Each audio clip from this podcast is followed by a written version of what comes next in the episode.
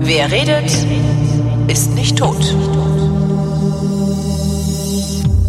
Eine weitere Ausgabe der Fotografie, worin Chris Marquardt und ich darüber reden, dass wir keine Fotos mehr machen, weil wir nicht mehr rauskommen. Hi Chris. Hallo Holgi. Ist tatsächlich so. Seit Ja, der so, letzten ne? Sendung so richtig viel fotografiert habe ich nicht. Ist auch so irgendwie, man man könnte ja jetzt rausgehen und so ein bisschen Street machen, aber irgendwie, weiß nicht.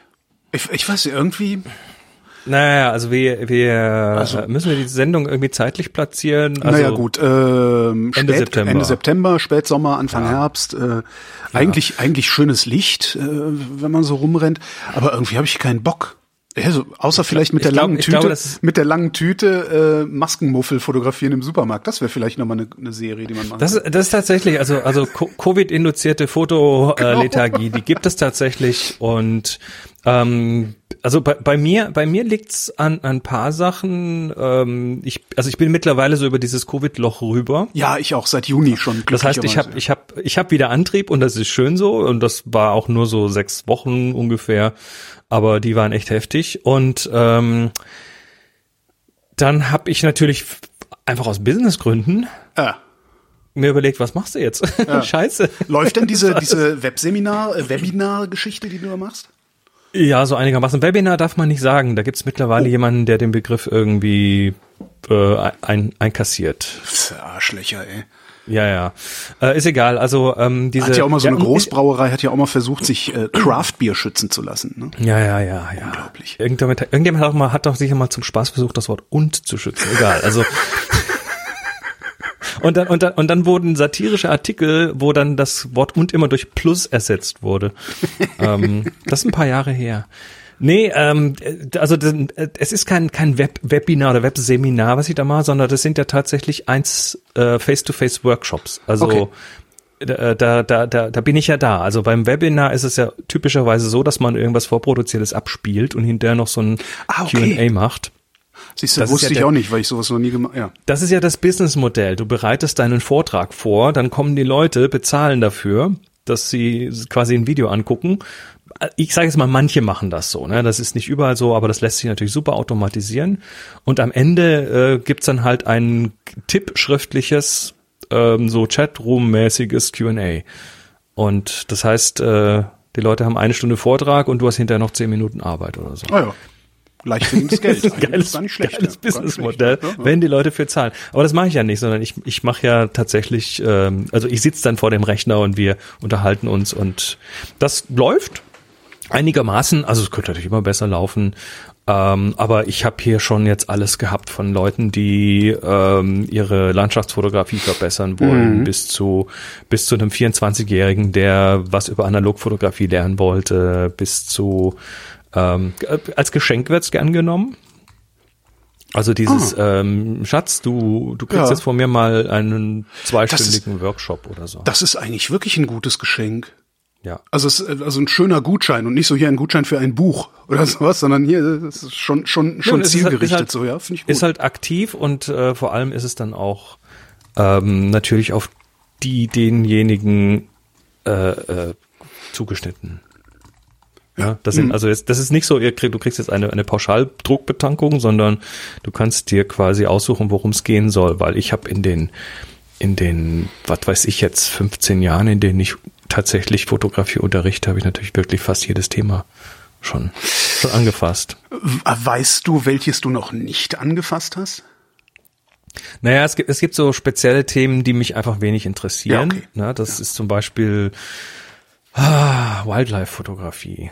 Irgendwie im, im Dschungel drei. Tage auf Mhm. Lauer liegen und, und irgendwie den, den äh, rotgestreiften Zwitscher-Zwobler zu Ja. äh, erwischen und so. Ja, Oder Das- wie dieser eine Bekloppte, der dann immer barfuß rumgelaufen ist und äh, machen, fotografiert also- hat und dann in allen Talkshows war in den 80ern. Ja.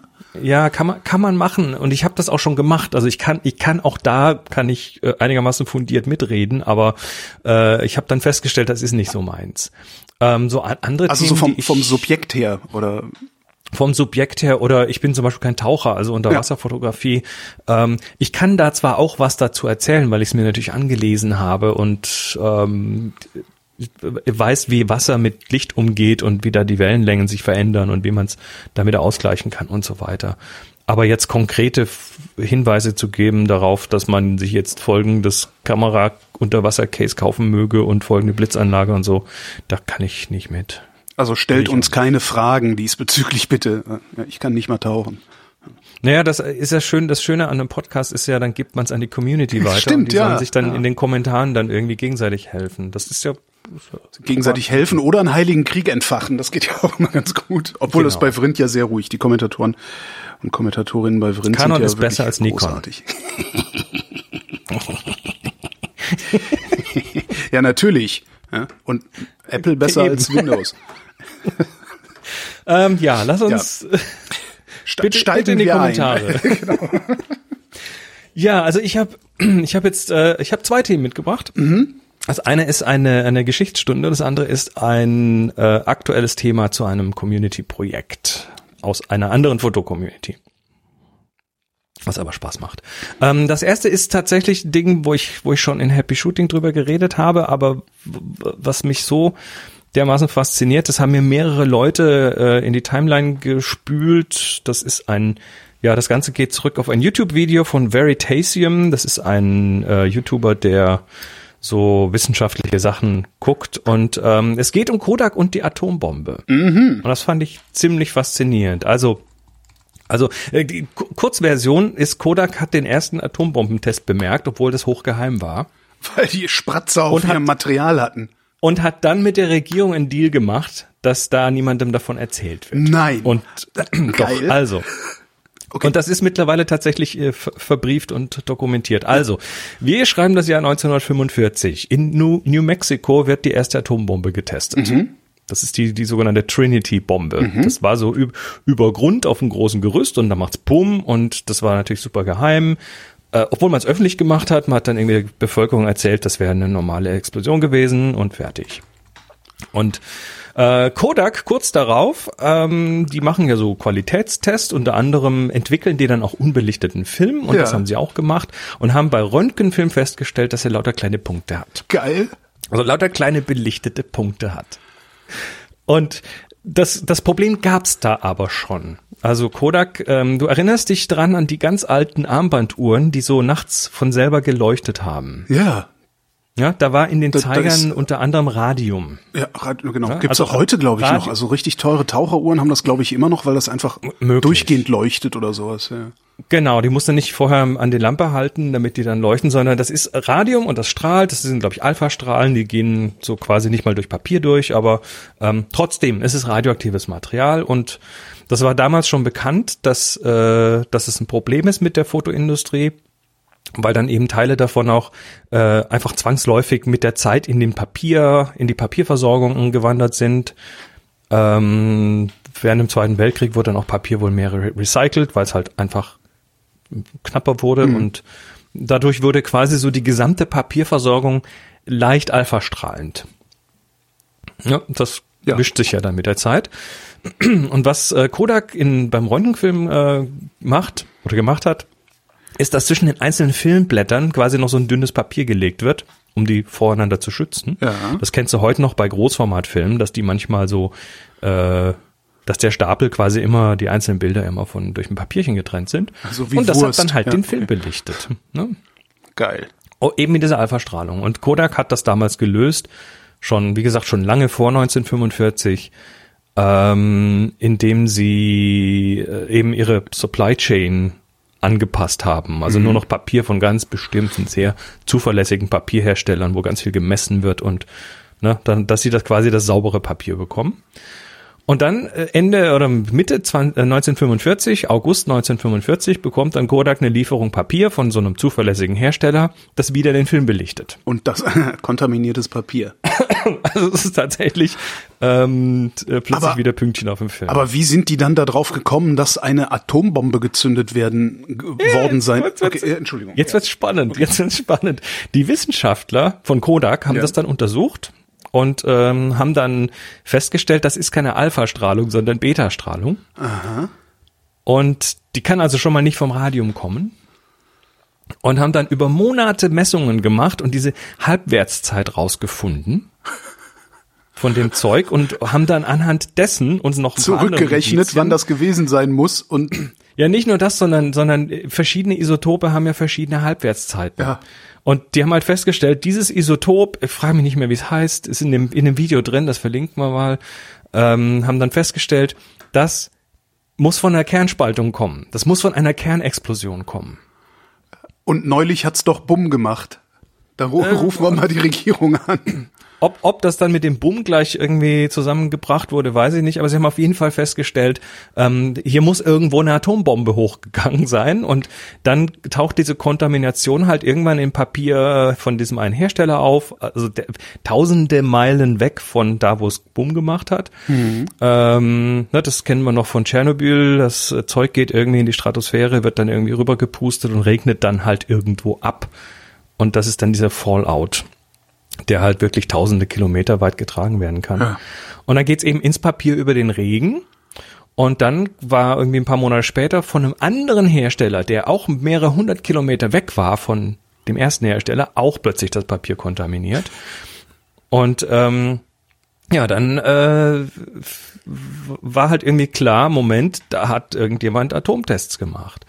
Und also so ein paar, ein paar interessante Dinge. 1945 hat Kodak quasi seine Forschung zu dem Thema beendet. Ne? Die wussten dann, dass da irgendjemand mit Atom ist und natürlich denkt man dann erstmal an die Regierung. Äh, haben dann diese Ergebnisse, diese Forschungsergebnisse aber, aber erst vier Jahre später publiziert. Die haben das also für sich behalten. Ähm, Dazu kommt, dass man, dass einer der Wissenschaftler von Kodak wohl vorher tatsächlich im Manhattan Project war. Also sie hatten da irgendwelche Verbindungen. Ähm, Kodak Ich vermute auch mal, dass diese Welt, in der, in der das gerade stattfindet, ähm, also diese, diese wissenschaftliche und technische Welt, in der das gerade stattfindet, die war damals ja auch noch sehr klein. Also ich, da, klar kannte man sich da. Ich, davon gehe ich fast aus. Ja. Ähm, da, dann hat Kodak so ne, Luftfilter installiert und so weiter, damit sie halt wenigstens in der eigenen Produktion nichts über die Luft kriegen. Ähm, und äh, ja, da, da, ich glaube, dass, also gehen wir mal kurz auf die Atombomben-Testsite ein, weil die ist in Nevada, nicht so weit weg von Las Vegas. Und das ist an äh, sehr weit im Westen der USA. Und äh, das Problem war, dass die, dass die Experten, die damals, als man so eine Testzeit gesucht hat, ähm, vorgeschlagen haben, das macht man doch besser an die Ostküste, weil wir haben eben mehr Westwind als Ostwind. Ja. Also falls dann irgendwie Dann bläst es aufs Meer raus. äh, Material, dann bläst aufs Meer raus und dann ist das nicht mehr unser Problem. Punkt, Punkt, Punkt. Ähm, dann haben sie es aber tatsächlich doch nach Nevada gelegt, weil das da näher an irgendeinem Labor war und dann konnten sie schneller entwickeln und so. Also die haben quasi die, die Kontamination der USA vorprogrammiert. Ja, dann, also Kodak war das klar. Und dann haben sie gedroht, äh, der Regierung gedroht, sie zu verklagen wegen Geschäftsschädigung. ja. Also da, da ist, da ist plötzlich, da können sie ihre Produktion teilweise wegwerfen, Ja. müssen unglaublich Aufwand machen, damit da, dass die Kontamination nicht äh, die Produkte zerstört. Und das war natürlich ein Riesending.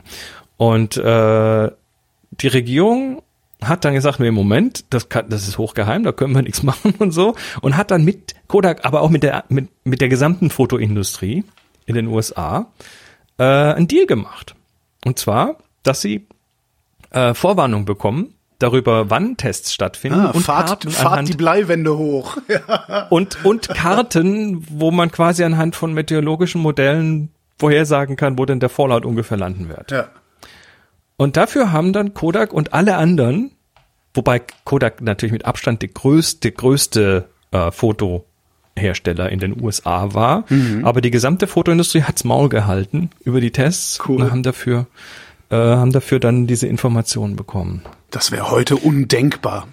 Das würde sowas von durchsickern. Das, ja. Heute, heute fliegen dann da gleich irgendwie 50 Drohnen rum und gucken sich das an. Genau. Aber äh, die haben, die haben ja also ne, diese diese Atom äh, Happy, diese diese diese Atomzeit, wo wirklich alle Atom Ja. geil fanden. Das war so so in den 50ern. Ähm, Und die haben tatsächlich in den USA zwischen 51 und 63 haben die äh, 100 überirdische Tests gemacht in Nevada.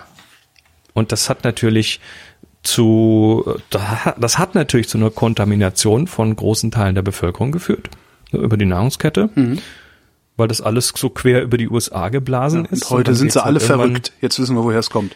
Daher kommt das, genau. Das, da kommt das natürlich in den Regen und dann landet es irgendwie auf dem Gras und dann fressen es die Kühe und dann machen sie Milch und äh, da gibt es gibt tatsächlich so ein Isotop, das ähm, äh, was wie hieß es Strontium 90, glaube ich, was was da eingelagert wird, wo eigentlich Calcium eingelagert wird. Oh. Ne, das trinkst du über die Milch und dann ist es in deinen Knochen und dann hast du halt tatsächlich äh, messbar erhöhte Krebsraten, Knochenkrebsraten und so weiter. Und das ist tatsächlich ja lange Zeit ähm, auch, das ist heute noch messbar im Prinzip. Und ähm, das hat bis heute Folgen. Und in den 90ern äh, kam dann tatsächlich diese Vereinbarung ans Tageslicht. Das ist also keine neue Erkenntnis. Hab ich aber noch nie von gehört, ja. damals. Nee, ich, ich auch nicht, aber ähm, das wurde jetzt eben nochmal aufgerollt in diesem Video. Äh, in den 90ern kam das dann quasi, äh, äh, wurde das offiziell declassified und dann öffentlich. Und dass, dass es diese Vereinbarung zwischen Staat und Fotoindustrie gab.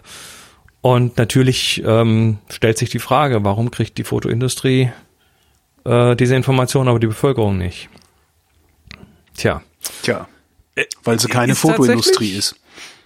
Wahrscheinlich, ja. Und weil die Weil es halt damals auch ne? das, ne, nationale Sicherheit und so, das ist ja, ähm, also gerade die Atombombenforschung, das war zwar teilweise öffentlich, also jeder wusste, was sie da machen, aber was genau sie machen, wie sie machen und, und so, das war ja trotzdem geheim. Also ich kann das schon nachvollziehen. Das würdest du heute genauso gab's- versuchen, wenn du irgendwelche geheimen Rüstungsprojekte hast oder so. Also ja. Ja, ja. Und da gab es natürlich mit Sicherheit irgendwelche, irgendwelche Verbindungen zwischen Regierung und Kodak, weil Kodak war ein ganz wichtiger Betrieb und sehr groß. Die waren ja, ähm, habe ich schon mal in der Sendung erzählt, die waren ja so groß, dass sie als, als sie für ihre, für ihre Filme die Gelatine nicht in der ordentlichen Qualität gekriegt haben, äh, bekommen haben, äh, haben sie angefangen selber äh, Rinderfarmen aufzumachen, um selber Gelatine zu produzieren. Kodak war in den 60ern einer der größten Rinderfarmer der USA. Geil. Ja, also äh, die Ja, waren nicht irre. unwichtig. Das ist echt irre. Und vor allen Dingen alles, nicht. alles, alles berührbar. Ne? Heutzutage sind die größten Unternehmen. Ich habe letztens eine Grafik gesehen. Ähm, 80 Prozent des war das der S&P-Index? Ach, 80 Prozent, ich frage mich, ich weiß nicht mehr, welcher Aktienindex das war, irgendein US-Aktienindex. Und 80 Prozent dieses Aktienindex ähm, bestehen aus nicht materiellen Gütern. Ja, Wahnsinn. wundert mich nicht. Ja, ja, aber. Wahnsinn, oder? Ich, also das. Mhm. Während, während der Sendung hat dann noch äh, jemand ähm, bei uns im, im Live-Chat dann noch irgendwas rausgegraben. Da ging es dann um einen, einen Experimentierkasten. Also von 51 gibt es in einem, einen amerikanischen äh, Experimentierkasten zum Thema Atomenergie. und, äh, Wir bauen uns ein Atomkraftwerk. Und da war tatsächlich ein, äh, eine Probe Uran 238 drin. Wow. Da hat man den Kindern in die Hand gegeben. Ja, cool. Und eine kleine Zentrifuge oder? und ein kleines ferngesteuertes Flugzeug und Ja, pass auf, pass auf. Jetzt, jetzt kommen wir noch mal kurz zu Kodak, weil das hat jetzt mit der Geschichte, mit der Atombombe nicht viel zu tun, aber in, in, indirekt schon, weil Kodak auch äh, viele Jahre lang, also über, über 30 Jahre lang einen, ich sage jetzt mal in ganz großen Anführungszeichen, einen, einen Atomreaktor hatte. Die hatten im Keller Ja. Einen, mh, ich glaube eher eine Strahlenquelle Ja, mit wollte ich- hoch ja, ja. angereichertem Uran. ja. Also mit dem, woraus man Bomben baut. Ah, ja. Was haben sie wohl für Materialtests und so weiter gebraucht? Das war aber ähm, immer so nicht ausgesprochen. Ne? Das war so halb geheim, weil wahrscheinlich wollte man nicht, dass die Welt da irgendwie drüber herzieht. Ja, weil das ist ja, Atom das, ist ja böse. das, genau, das ist ja, ist ja immer so ein bisschen das Problem. Also es gibt ja, Ja. es gibt ja noch genug andere Reaktoren. Wir haben ja in Berlin hier auch noch einen Reaktor stehen, der glaube ich mittlerweile auch runtergefahren ist. Ähm, der steht in Wannsee. Und das ist halt auch eine, eine, eine Strahlenquelle. Also es ist halt kein Reaktor, der mit Hochdruck arbeitet und Energie produziert. Der kann halt auch nicht explodieren. Ähm, Es sei denn, es fällt ein Flugzeug drauf, dann kann der explodieren. Also dann explodiert das Flugzeug mit dem Reaktor. Ähm, und trotzdem gibt's halt seit vielen, vielen Jahren Proteste gegen das Ding. Das wäre ja alles so furchtbar gefährlich und so. Ähm, Naja, was- dass was sie sich dabei- jetzt tatsächlich entschi- Kodak- entschieden haben, das Ding abzuschalten. Ja, aber was bei Kodak im Keller lag, waren halt 3,5 Pfund angereichertes Uran. Ja. Das reicht jetzt nicht, um eine Bombe draus zu bauen, aber jetzt stell dir mal vor, Das explodiert. Äh, da geht einer sammeln. Mhm. Das explodiert jetzt erstmal nicht, aber stell dir vor, da geht einer sammeln und oh, klaut mal hier 300 Pfund und Ja. dort mal zwei und so. Du brauchst, glaube ich, so 20 Kilo für eine Da ist ja die, wo ist denn das eigentlich hin? We- we- Weiß das Ja, so jemand? hoch. ne? So ein bisschen wie diese, wie diese Boden, diese, was waren das, 200 oder 400 Bodenluftraketen, die damals, äh, als Gaddafi in Libyen gestürzt wurde, verschwunden sind und, Huch. genau, und von denen niemand so recht weiß, wo die eigentlich sind. Also das ist, alleine das ist schon ein Grund, kein Verkehrsflugzeug mehr zu besteigen eigentlich. Ne? Huch. Gut, Äh, das zurück war, das war Kodak Fotografie, und die ja. Atombombe. Jetzt, ja, schö- schöne Geschichte, muss ich mir angucken. Ist ein richtiger Film Nicht oder wahr? was ist das für ein Video? nee, das ist, das ist ein viertelstündiges Video. Okay, ist doch schön. Der äh, erklärt das nochmal sehr schön. Das war, das war jetzt gerade die Zusammenfassung dieses Videos. Wer Ach das so. nochmal im Ja, Original guck sehen das noch, möchte, ja. Soll das tun. Das Super. Klasse. Ähm, kommen wir zum Teil zwei Der Schwurbler. Der Schwurbler. Der Schwurbler ist ein Projekt. Ähm, die Namensgebung kommt aus einer Happy Shooting Sendung, Okay. wo die wir, die wir mit irgendwas mit Schwurbler, äh, Schwurbeln im Titel hatten. Und daraus ergab sich dann ein kleines Projekt und zwar eine Fernsteuerung für Lightroom. Ähm, eine Fernsteuerung für. Ja, also du, du, du konntest bisher, konntest du so im Laden kaufen, Loop Deck ähm, zum Beispiel als Fern, das ist wie eine Tastatur, die hängst du in einen Rechner und dann kannst du die ganzen Reglerchen in Lightroom über so eine Hardware steuern. Ah, oh, verstehe. So, ah, ne? okay, so wie so eine MIDI-Steuerung, so, ja. Korrekt. Da Ah, reden wir aber ja. dann bei Loop Deck reden wir zwischen 200 und 500 Euro, je nach Version. Ne? Das ist also teuer.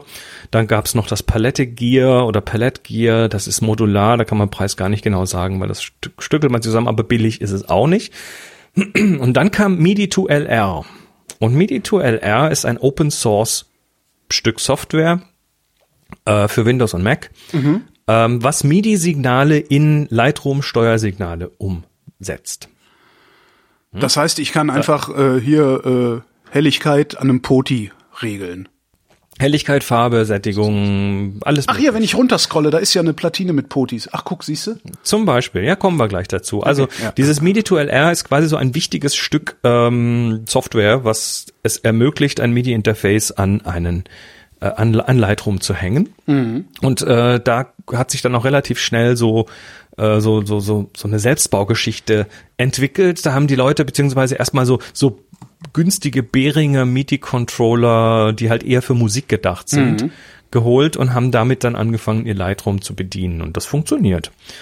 Aber ist natürlich nicht irgendwie jetzt Lightroom-zentrisch, diese Hardware. Und dann hat sich bei uns in der Happy Shooting Community äh, haben sich ein paar Bastler zusammengetan und gesagt, das machen wir selber. das kriegen wir besser hin. Ich, ich, ist es, ich bin immer wieder so fasziniert Also, von Leuten, die sowas einfach können. Sag, nee, das Ja, machen wir das- selber. also das Das Ganze geht auf Manuel zurück. Der hat das dann äh, erstmal vorgeschlagen. Da haben wir dann in der Sendung, weil er hatte das vorgeschlagen mit den, ich, ich äh, paraphrasiere, äh, das ist doch ganz einfach. Da muss man nur ein paar Sachen auf eine Platine löten und dann geht das Das- schon. So sind die immer. Nee, also, das ist ganz einfach, das ist trivial. Das, ma- da- Genau. das ist immer das Schlimmste bei solchen Leuten, die, die haben in ihrem aktiven Wortschatz das Wort trivial. Und ich denke dann immer, nein, das ist nicht trivial! So ungefähr war das. Das ist Hexenwerk! Und dann habe ich die mal in der in der Sendung gechallenged. Er sagt hier trivial, dann mach doch mal, ne? hier komm auf, zack. Und dann ist äh, in der Community quasi so eine kleine Bastelgruppe entstanden. Und die haben vor, also jetzt die Sendung, wie gesagt Ende September, äh, haben so vor, ich glaube sechs Wochen ungefähr damit angefangen, äh, diese Lightroom Hardware Fernsteuerung aka Schwurbler zu bauen oder zu entwickeln und äh, haben mittlerweile da jetzt tatsächlich den MVP, also das Minimum Viable Product, also das Minimalprodukt fertig. Das ist sehr, ich, äh, ich Ist noch, hier ist noch unbeschriftet und so, ne? Ja, also ja, Ja, pass auf, hier. aber Ja. Ich klappe hier mal mit zwei Platinen. Ne? Ich habe Ja. das Ding schon hier liegen. Ähm, habe eine bestückt, muss ich noch löten und äh, die Software auf dem Prozessor spielen. Also, wir reden hier von einer Platine mit neun Drehreglern, 14 Knöpfen, äh, einem Teensy-Prozessor. Das ist so ein, äh, ja, das ist so ein kleiner, äh, so ein kleiner Schaltkreis, der eben das, der MIDI spricht und Knöpfe, Knöpfe ab, abrufen kann sozusagen. Ähm, und das ist ein Projekt zum Selbstlöten. Und wenn man mal sich, also wir verlinken das mal, äh, das ist auf GitHub das Ganze. Und auf der Website ist es tatsächlich schon alles, was man braucht. Da sind die Dateien für die Platine, das sind also für, für Leute, die es kennen, so sogenannte Gerber-Files und so. Was? Ähm, ja, das ist Aber Für Leute, die es kennen, äh, reicht eigentlich. Für Leute, ein, die, also, ein okay. Dateiformat, Ja, ja, ja. wo quasi, was, was du einem Hersteller schicken kannst und der macht dir dann die Platinen draus. Ja. Und, und das geht überall. Ne? Kann man, gibt's viele Anbieter, kostet nicht viel. Äh, eine BOM, Eine was? Bill of Materials. Ah, Bomb. Das ist quasi eine Teil, heißt so, BOM. In der, im Manufacturing nennt man das die BOM. Das ist, äh, Das ist eigentlich, eigentlich trivial. Ja, ja, ich weiß. Total trivial. Das ist die Teileliste. Nein, das ist einfach nur ein, ein Spreadsheet, wo, wo die Teile drin stehen. Welche Schalter man kaufen muss, welche Drehregler und so weiter. Inklusive Bezugsquellen. Ja. Also hier kannst du gleich zu Reichelt oder so gehen und dir das Reichelt? Zeug online schicken lassen. Reichelt ein Elektronik. Achso, in Berlin ist Reichelt ein Lebensmittelladen. Ich was gibt's hier nee, eigentlich so, vielleicht. Ich weiß gar nicht mehr. Kann auch sein, Dann- dass das dann mittlerweile alles einen- Rewe ist. Sagenhaft schön gemachten Quickstart Guide ähm, als Anleitung, also auch für Leute, die jetzt vielleicht darüber vielleicht auch mal ein bisschen löten lernen wollen. Ähm, da ist die Firmware für den Teensy drauf, also für den Prozessor, damit das funktioniert. Da sind 3D-Dateien für den Druck eines Case dabei. Also du kannst dann äh, auf dem 3D-Drucker deiner Wahl oder Anbieter deiner Wahl, kannst du dann dir einen Case dafür drucken lassen. Kannst es aber auch einfach als nackte Platine verwenden, das geht. Die ist voll lackiert, da passiert also nichts. Ist halt nur unbeschriftet, also muss dann drauf rumkritzeln. Ah, ne? der kleine Beschriftungen hat sie, doch, doch, so Echt? Sag mal. keine, äh, doch schon. Also äh, und dann ist ein, ein entsprechendes Profil für MIDI to LR dabei, was dann quasi den Schwurbler äh, Knopf auf Lightroom umsetzt. Und da gibt es ein schönes Wiki, wo das alles beschrieben ist. Und das Also dann man- noch, das und dann noch mit, dem- mit dem 3D-Drucker ein schönes Gehäuse drum drucken mit richtigen Beschriftungen drauf. Äh, Genau. Und du hast ein Geschäftsmodell. Also da, ich könnte mir vorstellen, dass das sich wie geschnitten Brot verkauft. Die Frage Da ist, was es dann kosten Verkaufen, müsste, das wenn du ja- ja, ja, klar, aber das ist ja, also es ist Open Source Hardware und äh, Open Source Software und Aha. die machen das aus Spaß an der Freude. Ich sag mal, wenn da ein Geschäftsmodell drum stricken möchte, dann soll er mal mit denen reden. Warum nicht? Ähm, und das ist, wie gesagt, ist die Minimalversion, die erste Version. Die haben die wirklich innerhalb von circa vier Wochen war die quasi schon. ja klar, weil ist ja trivial. Ja. Für die schon. ich, ich muss jetzt mal wieder meinen Lötkolben heiß machen und ähm, das Ding mal löten. Und äh, ja, und, und sie sind aber mittlerweile natürlich schon am Nachdenken, weil du kannst das jetzt beliebig aufbohren. Also wir reden natürlich jetzt möglicherweise davon, da ein wie geartetes, wie auch immer geartetes Display drauf zu machen. Dass du dann tatsächlich deine ausgewählte Funktion da siehst oder, oder, oder. Da gibt's dann irgendwie tausend Möglichkeiten, was du tun kannst. Ähm, es wurde auch schon von Motorfadern geredet. Kennst du die? ja klar, die haben wir im Sender. Ja. Knopf Ja, drücken, geht der Fader auf. Ja. Ja, ja, stell dir vor, du machst jetzt, machst jetzt Lightroom oder bewegst jetzt auf dem Bildschirm in Lightroom irgendwas und dann macht der Fader auf dem Mhm. Nach, plötzlich so ja. witt. Oder äh, du machst so, lädst ein Preset und dann machen alle Fader auf dem Schwurbler plötzlich so witt, witt, witt, witt, Ja. sind dann da, wo sie Mhm. hingehören. Das, das ist cool. Das, ich bin äußerst beeindruckt. und ich erst. Also es ist ein gutes Beispiel für was so Community kann, ähm, wenn man sich einfach mal so ein gemeinsames Ziel vornimmt. Und das war dann wirklich und, und, und, es sind auch alle möglichen zusammengekommen. Ne? Es ist nicht nur, dass da zwei Leute das gemacht haben. Also hier noch Jochen war dabei, Wolfgang und ich vergesse jetzt tausend Namen. Da haben dann manche haben irgendwie den Wiki gebaut und eine Dokumentation gemacht und äh, die haben sich das so quasi so in so einem kleinen Team irgendwie verteilt. Jeder hat so seine Stärken reingebracht und ähm, ja, Der eine hat dann den, das, den, das, das Case entworfen und vorher haben sie dann noch Umfragen gemacht, wie viele Knöpfe das Ding haben soll und ne, damit das dann auch nü- nützlich wird und nicht Ja. nur einfach irgendeine Platine mit irgendwelchen Reglern drauf, von denen keiner äh, dann profitiert. Hm. Also es ist so ein, so ein wirklich so ein rundum Community-Ding Cool. geworden. Das Sehr cool. Finde ich schwer, schwer beeindruckend. Ich ähm, und ich erst, ja. Sehr cool. Tja. Also Bin mal gespannt, bin mal gespannt, wie das dann so in einem Jahr aussieht, wie viele Leute sich das dann nachgebaut und, und ausgebaut und auf, aufgebohrt haben und sowas. Aber deshalb erzähle ich jetzt Ja. hier davon, weil die Cool. äh, Vrindhörerschaft ist wahrscheinlich der Sache relativ affin, würde ich behaupten. Ähm, und Cool. vielleicht Cool, cool, interessiert cool. es halt die einen oder Ich anderen. bin echt, Ja. echt beeindruckend. Ja. Geil. Das waren meine Themen. Wir Kommen haben zu den Fragen, Fragen. Weil ich auch keine Themen habe. Oder habe ich Themen? Habe ich irgendwas? Nee, außer dass ich mich darüber aufrege, dass das neue iPhone noch nicht vorgestellt worden ist, damit ich mich aufregen kann, dass ich äh, nicht die Kohle gerade habe, um mir das zu kaufen, weil da ja bestimmt viel bessere Kameras drin sind und so. Aber Warum brauchst du denn bessere Kameras? weil, da, Prinzip, Weil- das gehört so. Das ist doch trivial. ähm, Du, ich, ich bin hier mit meinem mehrere. Jahre alten iPhone XR mit einer einzigen läppischen Kamera drin, die kann noch ja, nicht mal ich habe ja auch Tiefe und so. Ich habe ja auch irgendwie, äh, ich glaube, ich weiß gar nicht, wie lange ich das jetzt schon habe. Wie heißt denn meins? 11 SX Max X. Siehst du, da bist du noch weiter als Ich weiß, ich. ja, hab ja, eine also mein- ältere Generation als du. Also ich habe dieses mit den zwei Kameras in groß. Ich weiß nicht mehr, wie es heißt. Ich glaube, Dieses mit den X, zwei Kameras in groß, wo eine X, 11 iPhone- davor steht oder so. ich weiß nicht, ob das eine L, ich, muss ich, wo steht denn? Kann man das im Nachgucken irgendwo in den Einstellungen, was das für ein Unter About. About, so. gucken wir mal, About. General About. Ich weiß noch nicht mal mehr. Ich habe das schon so lange. Ich weiß noch nicht mal mehr, wie das Telefon heißt. Hier. Nee, XS Max. Und das ist XS äh, machst dann, das ist das 10er. Okay. Ja. Ich weiß gar nicht, ich glaube, das X ist, steht für 10. ja, ich glaube, es ist schon über zwei Jahre alt oder irgendwie sowas. Ja, so und mein, ich habe jetzt dann auch aus nicht, der ähnlichen Generation, Ja. aber das kleine davon. und ich habe jetzt nicht das Gefühl, dass ich irgendwie ein veraltetes Gerät hätte oder so. Also Nö. Brauchst so, du also, ja. brauchst du also das 12er gar nicht. Also, ja, das wird aber dann wieder eckig. Die die Kanten werden dann wieder wie früher. Woher weißt du das denn? Ich habe so Das irgend, irgendwo ist das durchgesickert. Ach, Quatsch. Ach, Quatsch. Diese, diese Gerüchtemühle, die befeuert sich doch nur selber. Ja. Komm. Dann bleiben wir bei der Trivialfotografie, die heute unser Wir haben Sendungstitel. Trivialfotografie. Trivialfotografie ist so schön. Könnten wir nachher auch wirklich, was, was wäre das? Das ist dann so Martin Paar, ne? Das ist Trivialfotografie. Martin Paar ist der Typ, der Schon. immer so hässliches Essen und so gemacht hat. Ja, aber geile Bilder. Sorry, das Ja, ist nicht völlig. sein Zeug. Na, ich auch, ich auch. Ich habe sogar schon äh, Drucke und von ihm signierte Drucke verschenkt. So geil finde ich den Kram. Ich glaube, das war, was war denn das? Das war ähm, Bohnen, also Bohnen, gebackene Bohnen in Tomatensoße mit Spiegelei und Toast auf einer karierten Plastikdecke in auf auf einem Plastikdeller in auf einer karierten Plastikdecke oder so. Ja, Ja, ja, ja. das ist Paar, ja. Es ist, äh, ich war ja sogar mal, habe ich, habe ich aber glaube ich damals auch erzählt. Ich war mal ähm, bei einer Veranstaltung mit Martin Paar und zwar äh, war das ein Pop-up-Restaurant in Kassel.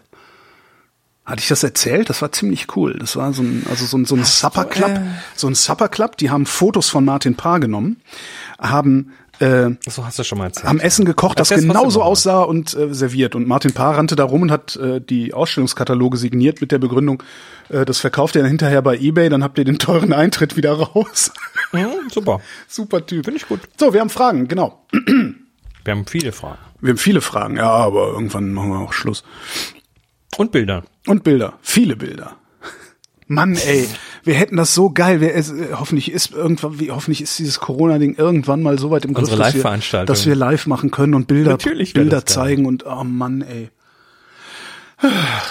Maximilian schreibt, was sind denn digitale System- oder Spielreflexkameras, die gut altern? Meine zeigt inzwischen, so bilde ich mir jedenfalls ein, immer mehr Hotpixel bei längeren Belichtungen. Gibt es da zum Beispiel gravierende Unterschiede zwischen Herstellern und welche Kamera kann man sich auch gebraucht mal anschauen? Ja, gut altern ist immer so eine Sache, weil du hast natürlich bei den, bei den Kameras, ähm, bei vielen zumindest hast du mechanische Komponenten, also die Knöpfe und so Zeug, die, die gehen aber quasi nie kaputt. Ähm, dann hast du einen Verschluss innen drin oft. Aus, aus, äh, aus Gründen ist dann eben vor dem Sensor ein Verschluss, es sei denn, ist es so eine spiegellose, aber selbst die haben teilweise noch Verschlüsse.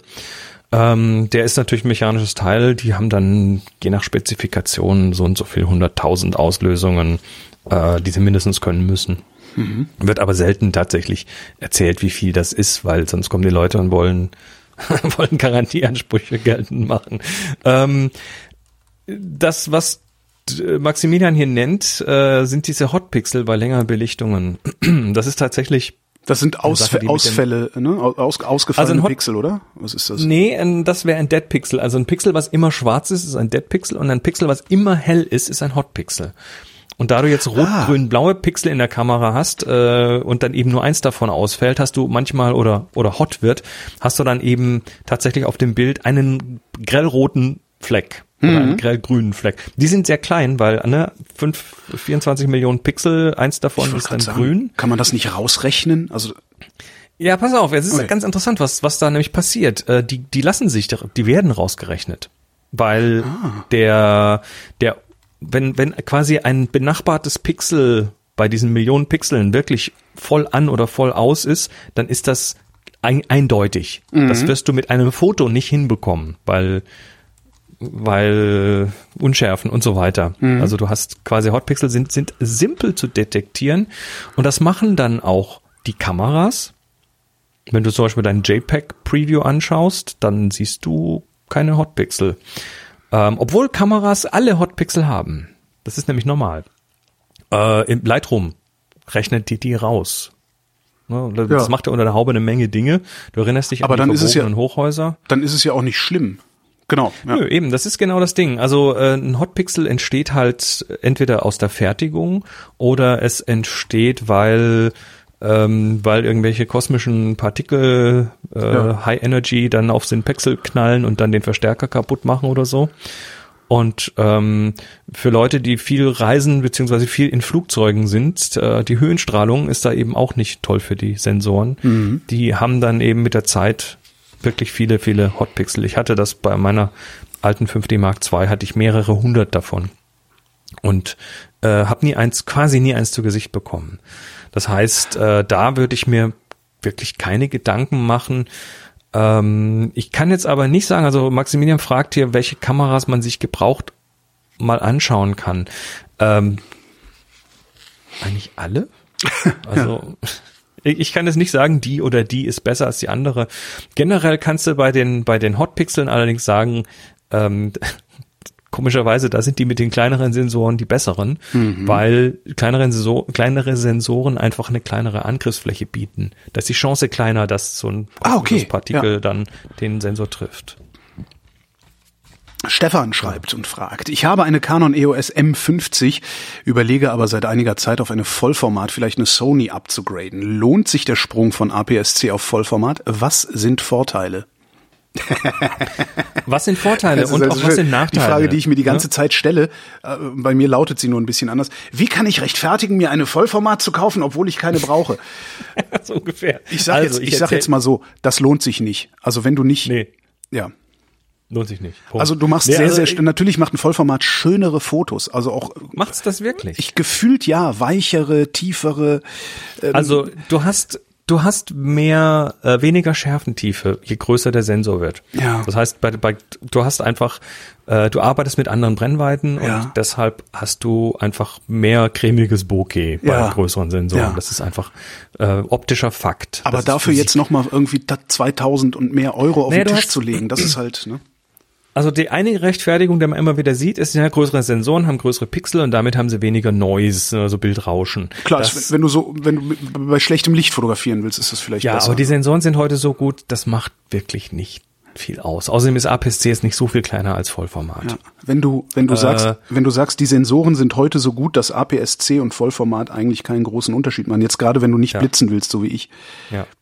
Was? Auch beim, auch beim Blitzen? Auch beim nee, Blitzen. ich will ja nicht blitzen. Ich will ja nicht. Ich will ja, ja im Dunkeln also, Oder auch, auch, auch im Lowlight. Also ich habe nee, worauf hier, ich, ich will, worauf was ganz anderes hinaus.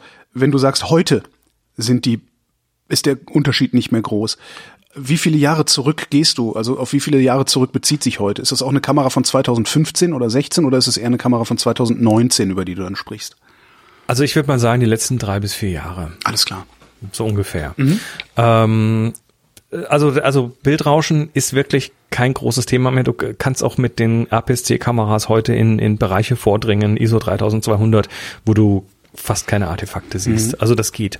Ähm, was allerdings tatsächlich äh, einen Unterschied macht, ist, wenn du den gleichen Bildwinkel haben willst, also gleich viel abbilden willst an einem Bild, brauchst du dann bei einer größeren Sensorkamera eine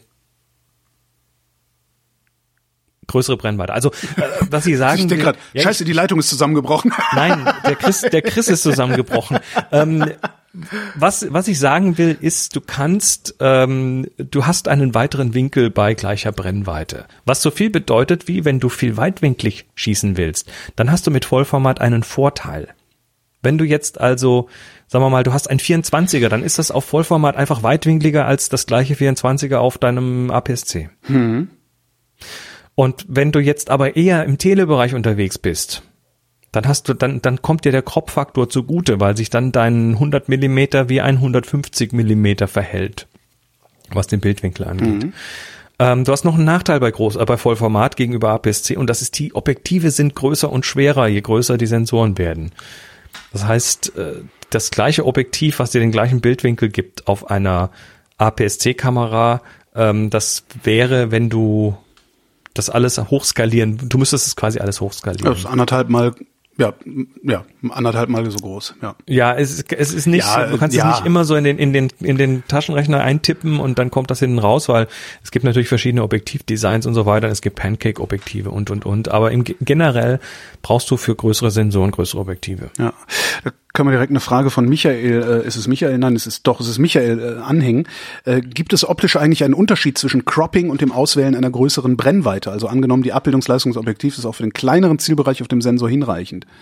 Hintergrund, ist, äh, die Leica Q2 hat eine 28 Millimeter Festbrennweite, simuliert aber größere Brennweiten über einen Crop.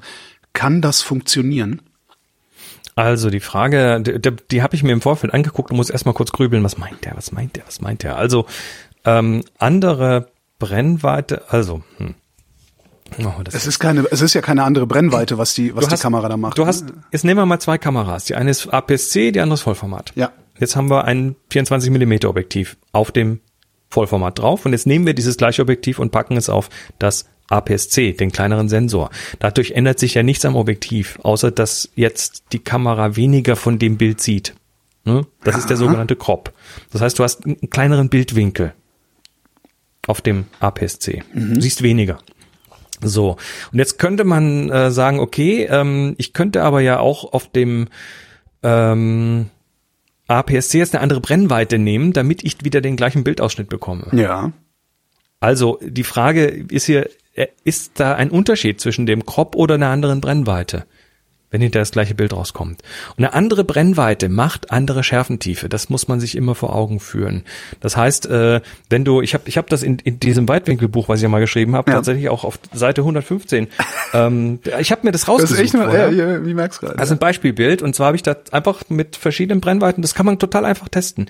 Du machst einfach von der gleichen Position aus, das ist ganz wichtig, ne? stellst die Kamera auf ein Stativ, machst von der gleichen Position aus ein Foto und dann nimmst du eine andere Brennweite und machst das Foto wieder und jetzt croppst du das eine Bild, dass du hinterher quasi das gleich aussehende Bild hast, vom, die gleiche Menge Information auf dem Bild hast und machst die Seite bei Seite und du wirst sehen, die andere Brennweite macht eine andere Schärfentiefe. Längere Brennweite macht weniger Schärfentiefe. Auch wenn man es hinterher rum vergrößert. Ja. Aber jetzt Äh, noch bin ein, ich, ich bin über noch ein, was? War das zu viel? Ja. Nee, Ähm, nee, nee, nee, nee, alles gut. Ich Wir sind noch nicht ganz fertig mit dem Thema. Halt, Okay, stopp. ja, okay, ah, okay, dann äh, halte ich dir eine Frage sind, ich ich mache ja mal Color Coding in unser Ding, dann siehst du's. Ähm, äh, wir haben noch eine Geschichte und das habe ich ähm, jetzt in der in der letzten Happy Shooting haben wir darüber geredet. Ähm, ein Unterschied ist auch noch, wie schnell kann der Vorhang den Sensor überschreiten. ah, ist das tatsächlich, das ist tatsächlich noch eine Frage? Ich hätte gedacht, dass die so schnell ja- sind, dass es egal ist. Nee, nee, nee, nee, so ein Vorhang, also du hast ja Vorhänge bei, bei mechanischen Verschlüssen. Der Ja. eine Vorhang geht auf, dann geht der andere zu. Und du brauchst, um zum Beispiel Blitzsynchronzeit äh, hinzubekommen. Also damit der 125. quasi- war das früher. Ja. Ja, also heute ist es so eher so 200, 250. Echt nur? Aber- ich hätte gedacht, das wäre schnell. Okay. Nee, nee, das ist genau das Ding. Dieser, dieser Vorhang, der ist, der ist, da- der ist, das ist eine, da ist eine Feder drin, die ist gespannt und ein Elektromagnet, der den festhält und wenn du auslöst, dann lässt der Elektromagnet los und dann schnappt der quasi hoch und das dauert eine 200 Sekunde oder so. Und äh, wenn du also blitzen willst, dann musst du halt warten, bis der Vorhang ganz offen ist und dann kommt der zweite hinterher und zwischendrin blitzt du, während der Sensor ganz offen ist. Und jetzt ähm, hast du einen größeren Sensor und da braucht natürlich dieser Vorhang länger. Das heißt, die Blitzsynchronzeit ist dann bei einem äh, Vollformat potenziell etwas länger. Du kriegst die kurzen Blitzsynchronzeiten tatsächlich mit, mit kleinen Sensoren hin. Das gibt's auch heute. Ähm, zum Beispiel diese, diese Fuji X100, Ja. ähm, die hat ja so einen Leaf Shutter, also die hat einen Verschluss im Objektiv. Ja. Und der ist kleiner und bewegt sich schneller und damit kriegst du auch kürzere Synchronzeiten hin. Darum. Ich, ich bin beeindruckt. Ich hätte aber, ich hätte tatsächlich, ich hätte, ja klar, ist, weil es ein mechanisches Problem ist. Ich hätte gedacht, dass sie das längst gelöst hätten und du beliebige äh, äh, Blitzsynchronzeiten hast. Also meine Na, es, es, gibt, es gibt diesen High-Speed-Sync, den viele Ja. Blitze machen. Und da kannst du tatsächlich dann eine Fünftausendstel blitzen oder so. Das funktioniert aber anders. Und zwar muss da die, der Blitz nicht warten, bis die Kamera, äh, bis, bis der Verschluss ganz offen ist und dann auslösen, sondern der Blitz löst staccato aus. ah, der blitzt sozusagen länger. Der so blitzt willst. quasi dauernd. Ja. Das heißt, der hat, der hat äh, so, ein, so, wie so, ein, wie so ein ganz schnelles Stroboskop, arbeitet der Blitz dann bei weniger Leistung, aber permanent. Und dann ist es egal, weil er sich dann verhält wie eine sehr helle Lichtquelle, Ja. die Dauerlicht macht. Und wenn du das dann zum Beispiel bei Sonnenschein einsetzen willst, da gibt's dann tatsächlich äh, Menschen, die irgendwie fünf Blitze zusammenschalten, damit sie dann wieder die Leistung bekommen. Also es ist ganz da. Aber ja, es ist eine mechanische Sache. Das Blitzen. Fünf Blitze zusammen, ist ja, aber ist ja trivial wieder. Aber da gibt's, da gibt's Fotos von, von, ah, wer war denn das? Herr McNally war das, glaube ich. Der hat äh, tatsächlich mal irgendwie in der Wüste mit, mit, ich glaube, zehn Blitzen gearbeitet. Der hat das so, wie so ein Bäumchen an so Stative gemacht, Ja. wo dann so, wie da, wo die Blätter raus und die Äste rauskommen, sind dann die Blitze rausgekommen und hat dann damit irgendwie, so was war aber, glaube ich, eher von Nikon gesponsert. So als Werbeaktion, aber es sah cool aus. Frage von Christian. Da ihr gesagt habt, dass es keine dummen Fragen gibt, wage ich auch mal eine zu stellen. Doch, doch, es gibt dumme Fragen, aber ihr dürft sie stellen. Das ist der Unterschied. Also, wer sagt, es gäbe keine dummen Fragen, der lügt. Wie müssen die Einstellungen meiner Kamera sein, um Vögel beim Starten oder Landen, also quasi im Flug, möglichst scharf zu fotografieren? Kürzestmögliche Verschlusszeit ist klar. Aber sonst? Konkret, ich kann von meinem Schlafzimmerfenster aus ein paar Tauben auf einem Garagendach recht komfortabel mit meinem Luftgewehr, entschuldige, mit meiner Bridge-Kamera fotografieren. Ein paar Mal ist mir das auch schon ganz gut gelungen mit Bracketing und kurzer Verschlusszeit. Einige Mal aber auch nicht und die Bilder wurden unscharf. Ja, Bracketing? Christian. Äh, Bracketing, Bracketing ist eigentlich der Begriff dafür, ich glaube, Christian meint was anderes, weil Bracketing wird äh, dafür verwendet, wenn man in schneller Folge mehrere Aufnahmen bei unterschiedlicher Belichtung macht. ah, okay.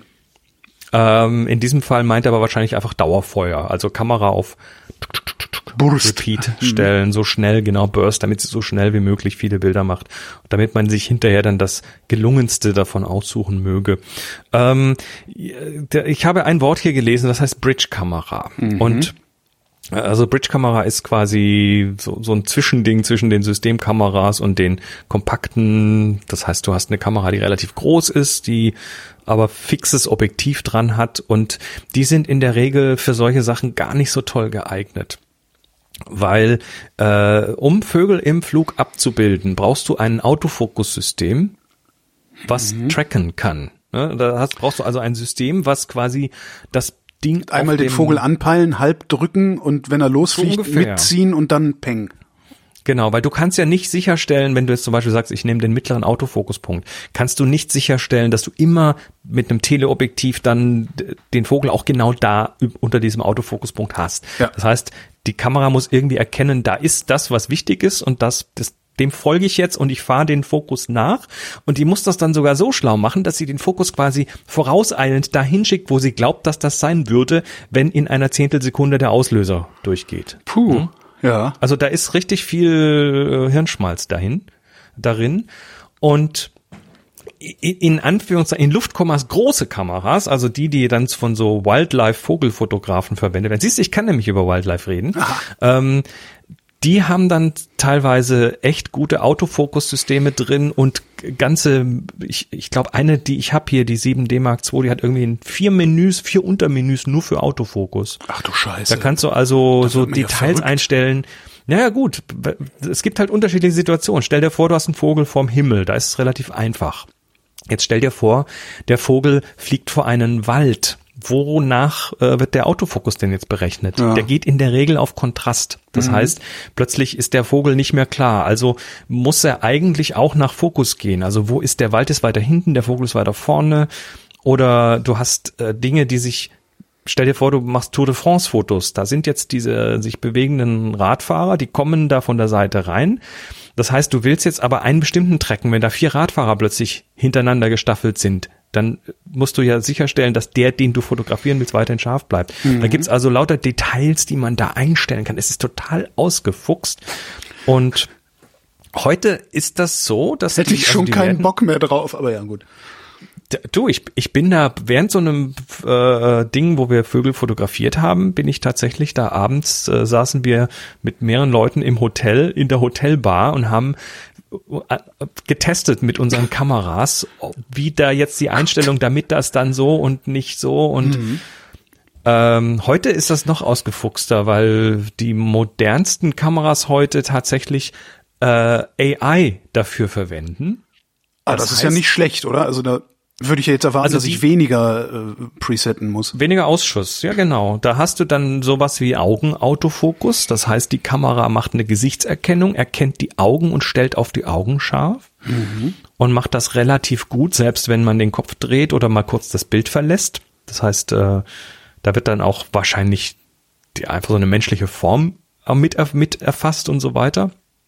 Und das gibt's jetzt mittlerweile auch bei manchen Kameras für Tiere den Tierautofokus, der dann beim Hund, Katze, Maus, Pferd auf die Augen fokussiert. Das ist kein triviales Problem. Muss man dem vorher sagen, da ist das Tier, kümmer dich drum? Oder sagt man einfach, hier kommt gleich irgendwo ein Tier für den Fall, dass es kommt, kümmer dich du, drum?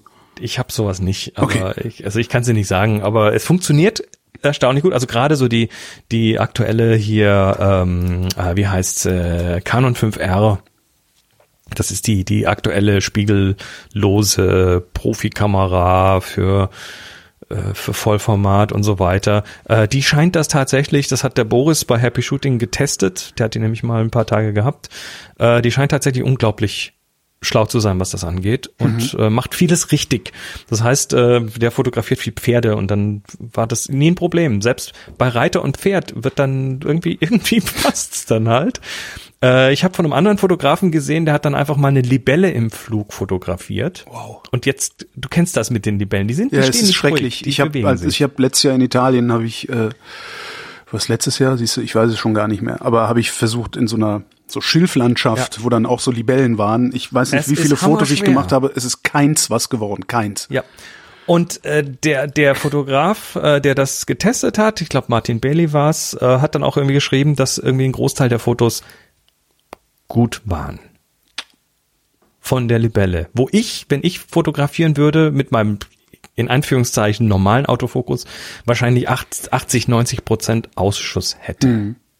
Die Bälle im Flug. Also das momentan gibt's da gerade noch mal so einen richtigen Ruck, was das angeht. Aber da reden wir jetzt tatsächlich so von den High-End-Modellen ja. der Hersteller. Aber das sickert ja hoffentlich dann auch bald in die kleineren durch. Wahrscheinlich sickert es zuerst in die Smartphones durch. Wahrscheinlich ist es da eh schon drin. Genau, ist nur noch nicht freigeschaltet, ist dann für die nächste Generation. Und vielleicht brauchst du deshalb dann das iPhone 12. Ah. Habe ich dir jetzt, habe ich dir jetzt was Gutes schön. getan? Fast, weil es belastet mein Konto. Stefan fragt, Thema Reisen. Wie verpackt ihr eure Kamera und Objektive im Koffer, damit alles unfallfrei ankommt? Lasst ihr ein Objektiv auf der Kamera? Es wurde schon früher angesprochen, dass Filme gegebenenfalls anfällig auf die Sicherheitsscanner sein können. Wie sichere ich meine Filme dagegen? Ich habe ja, mein Fotozeug ist immer im Handgepäck. Reisethema, sehr zeitgemäß gerade. Aber ähm, also ich pack Kameras immer, in Hand, immer ins Handgepäck. Nehmen die, die kommen nicht in den ins in den Koffer. Also ich, ja, also ich fliege ja, genau. Ich fliege ja gar Ja. nicht und trotzdem äh, Ja. kommt mein Fotozeug in den in die kleine Tasche sozusagen, die ich dabei habe. Ja. Ich habe die große Reisetasche und und wenn ich dann aber noch mehr Objektive mitnehme, die packe ich dann tatsächlich irgendwie äh, separat ein und stapel die zwischen die äh, zwischen meine Kleidung sozusagen. Ja, da, wie gesagt, wenn wenn also wenn ich äh, oder als ich noch gereist bin, da habe ich dann mal ein Stativ in den Koffer getan oder so. Aber ob Kameras, Objektive so nie, nie, nie. Nie, nie, nie. Du darfst auch da beim Fliegen zum Beispiel äh, Lithium-Ionen-Batterien nicht in die ins ins große Gepäck tun. Das muss im Handgepäck sein sogar. Ja, falls da mal sich eine entscheidet zu, zu brennen oder so, das machen die ja manchmal. Dann passiert das nicht im Gepäckraum, sondern da, wo man es auch bemerken kann. dann stürzt das Ja, Ding ab, während sinnvoll. alles mitkriegen. Ja, ähm, viele, also jetzt vi- viele, viele Profis packen Kamera und Objektiv separat ein, also nicht separat in separate Taschen, sondern die äh, Kamera und Objektive nicht aufeinander, sondern da kriegt die Kamera ihren Deckel und das Objektiv kriegt seinen Deckel und das ist natürlich, wenn da irgendwie die Tasche ge gequetscht wird, ne, dass, dass dann die Kräfte nicht auf das Bajonett wirken und so. Ähm, ist wahrscheinlich die sicherste Variante. Ich mache selten. Ich habe fast immer auf einer Kamera so ein Pancake drauf. Das ist fast das ist fast so klein wie ein Objektivdeckel oder ein Kameradeckel. Das geht also. Ähm, dann die Frage zum Thema Film und Scanner, also hier Röntgenscanner im äh, Ja. Flughafen. Da, da empfehle ich immer A, die Filme in einen Bleisack zu tun. Die gibt's noch. Ne? Das sind so Bleitüten, wo dann quasi das ein bisschen geschützt wird. Ähm, das dann den Leuten da zu sagen an der Security. Weil ansonsten gucken die da und sagen, oh, großer schwarzer Fleck, böse. Genau. Nee, du sagst dann, du sagst dann vorher, ähm, übrigens, hier ist Film drin in einem Bleisack. Und dann sagen die, nehmen sie den mal raus, stellen sie ihn separat aufs Band und machst du das und fertig. Äh, kannst, wenn du tatsächlich etwas paranoid bist, und das ist nicht unberechtigt, weil diese Scanner, äh, ja, die sagen dir zwar immer, die Scanner machen nichts, Film bis ISO 1600 ist kein Problem, aber äh, es gibt halt doch Fälle, wo das dann doch irgendwie was macht. Vor allem, wenn du längere, länger fliegst und zwischendurch dein Gepäck noch dreimal durchscannen musst und am Rückweg wieder, dann hast du irgendwie sechsmal deine Filme gescannt und Hast du- irgendwann summiert sich das. Hast du da auch Probleme mit der, also wenn du sehr viel oder sehr lange fliegst, hast du auch Probleme mit der mit der Höhenstrahlung?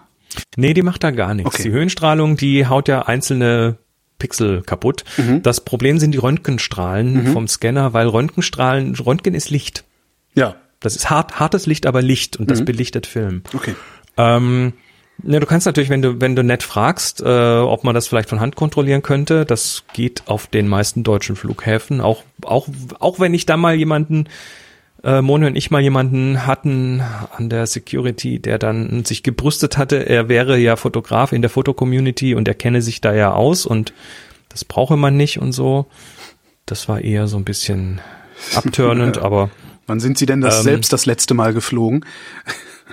Na, er hat, er hat, was hat er gesagt? Ähm, das ist Jahre her, aber er, er meinte, ähm, ich, ich bin ja da, ich bin ja da wichtig. Ich habe ja schon äh, ein Foto auf der Homepage gehabt. Oh. Äh, okay. Genau, Ja, das, ist war unsere Reaktion. Ich auch. Egal. Ja. In der Regel sagen die dir das, also wenn, wenn du die Handkontrolle tatsächlich so ein bisschen pushen möchtest, in der Regel sagen die dir, bis ISO 1600 ist das kein Problem. Und dann ziehst du den dafür, genau für diesen Fall eingekaufte Rolle an äh, Ilford Delta 3200 raus. Ja, aber ich habe hier sehr clever. Das ist, das ist tatsächlich, du sagst, ja, aber ich habe hier noch höher empfindlichen Film. Super. Und äh, spätestens, und diese so eine Rolle kostet irgendwie acht Euro, das ist gut investiertes Geld. Das packst du einfach zu deinen Filmen rein und ziehst die raus und sagst hier. Die belichtest du vielleicht vorher auch noch, dass die benutzt aussieht. Und dann sagst du hier, guck mal, ähm, das, das, mir wäre es tatsächlich sehr recht und so. Die haben immer noch die Hoheit, die können das immer noch verbieten, aber in der Regel geht das. Ja, Und dann- wenn du nicht auf den letzten Drücker halt- kommst, wenn du nicht auf den letzten Drücker kommst und freundlich bist, dann könnte ich mir auch vorstellen, dass das kein Problem ist. Das sind halt Genau. auch normale Menschen, die da arbeiten. du kriegst dann, du kriegst dann halt so, einen- so einen Sprengstofftest dafür, ne? Dann kommen sie mit ihrem Läppchen und reiben das ab und packen sie in die Kiste und wenn es grün ist, ist gut. Ähm, das, das ist das geht in der Regel, aber das geht auch nicht überall. Also am besten ist da, wenn die Sprachbarriere gering ist. Und wenn sie da auch so ein Sprengstofftestgerät haben, uns, mir ging, mir ging das so in Japan. Ja. Auf dem kleinen Flughafen in Japan, wo sie gerade mal so eine Röntgenmaschine hatten. Keiner dort sprach Englisch, ich sprach kein Japanisch. Und dann wollte der Mensch diese Schachtel mit meinem Großformatfilm öffnen. Bei Licht. Wenn du eine Schachtel mit Großformatfilm bei Licht öffnest, ist der kaputt und Ja. da waren meine ganzen Bilder drin, ähm, die ich natürlich vor Ort nicht entwickelt hatte. Und äh, dann habe ich mit Händen und Füßen und es war wirklich, ich habe kurz richtig Panik gehabt. Ja. Ähm, du einfach geheult, dann- vielleicht hätte er das verstanden. da war ich kurz, da war ich ohne Scheiß Ja, kurz kann ich mir davor. vorstellen, ja. Und dann äh, hat ein anderer Mensch, der in der Schlange hinter mir stand, ein Japaner, der aber Englisch sprach, kam dann nach vorne und hat angeboten zu übersetzen. Und dann hat der mit dem auf Japanisch gestikuliert und seine, äh, was auch immer er getan hat, getan. Und dann haben sie gesagt, okay, dann lassen wir die zu, aber wir müssen sie einmal durch den Röntgenscanner schicken. Also ohne Bleisack Ja. und so. Ähm, Jetzt war das Großformatfilm und die äh, Probleme, die dadurch entstanden sind, waren nicht besonders groß. Aber äh, das war brenzlig. Da wärst du also eigentlich immer besser dran, du würdest, weiß ich, wärst du besser dran, du würdest die Ja, Dinger, du du würdest die dran, Dinger wenn du vor Ort entwickeln, entwickelst, klar. vor Ort entwickeln und dann ist es egal danach, ne? Wenn du, Dann ist es egal. Wenn das Ding einmal entwickelt ist, dann ist es nicht mehr lichtempfindlich und fertig. Aber das heißt, dann musst du natürlich wirst du die irgendwo, irgendwo in Tibet, in Tibet äh, eine Fotobude finden, die das so macht, wie du es haben willst, ne? Naja, oder du nimmst halt eine Entwicklerdose mit und die Chemie und entsprechend. Das ist aber dann auch nicht immer möglich. Ich wollte gerade sagen, was sagen sie dann dann am nicht Flughafen? überall jede Chemie mitnehmen. Ähm, wobei die könntest du wahrscheinlich wieder in deinen großen Koffer tun. Mhm. Ähm, aber das ist, du darfst das teilweise gar nicht einführen. Es gibt, es gibt Fotochemie, die in den USA frei verfügbar ist, die du nicht hier bestellen kannst, weil sie es dir nicht schicken dürfen. Oho. Ja. Weil Das war zu den Zeiten, wo ich- oder, oder Nee, weil das einfach, da gibt's, da gibt's chemische äh, Transportbestimmungen. Okay, Manche ja. Sachen darfst du nicht transportieren, weil sie, wenn sie dann unterwegs platzen, keine Ahnung, weil Sie- dann sie- nicht sichergestellt ist, dass es nichts anrichtet. sich durch die Hülle des Flugzeugs fressen. Weiß man ja nicht. Frage Es von, gab- also, Nee, mach mal, mach mal, ist okay. nö, also, Das, sind wir, das, das Loch graben wir jetzt nicht noch. Okay. Frage von Frieda. Wie schnell guckt man? Ja, f- 25 Bilder pro Sekunde. Ne? Hallo Holger und Chris. Ich mag nicht, wie offensichtlich viele andere Knipser, Wasserfallfotos, bei denen das Wasser weich verschwimmt. Ich möchte gerne Wasserfälle genauso fotografieren, wie ich sie sehe. Aber welche Belichtungszeit muss ich dafür einstellen? Ja, Frieda, das ist tatsächlich, also Hängt vom Wasserfall ab, oder? Naja, das hängt von ganz vielen Sachen ab, vor allem auch von dir selber. Also wir haben, wir haben, wir Menschen haben das, das limitierte Auflösungs, zeitlich limitierte Auflösungsvermögen von ungefähr 25 Bildern in der Sekunde. Ja, das ist quasi da, wo der Film flüssig aussieht, trotz, obwohl er Einzelbilder hat. Äh, aber das ist höchst individuell. Bei manchen ist das mehr, bei manchen ist es weniger.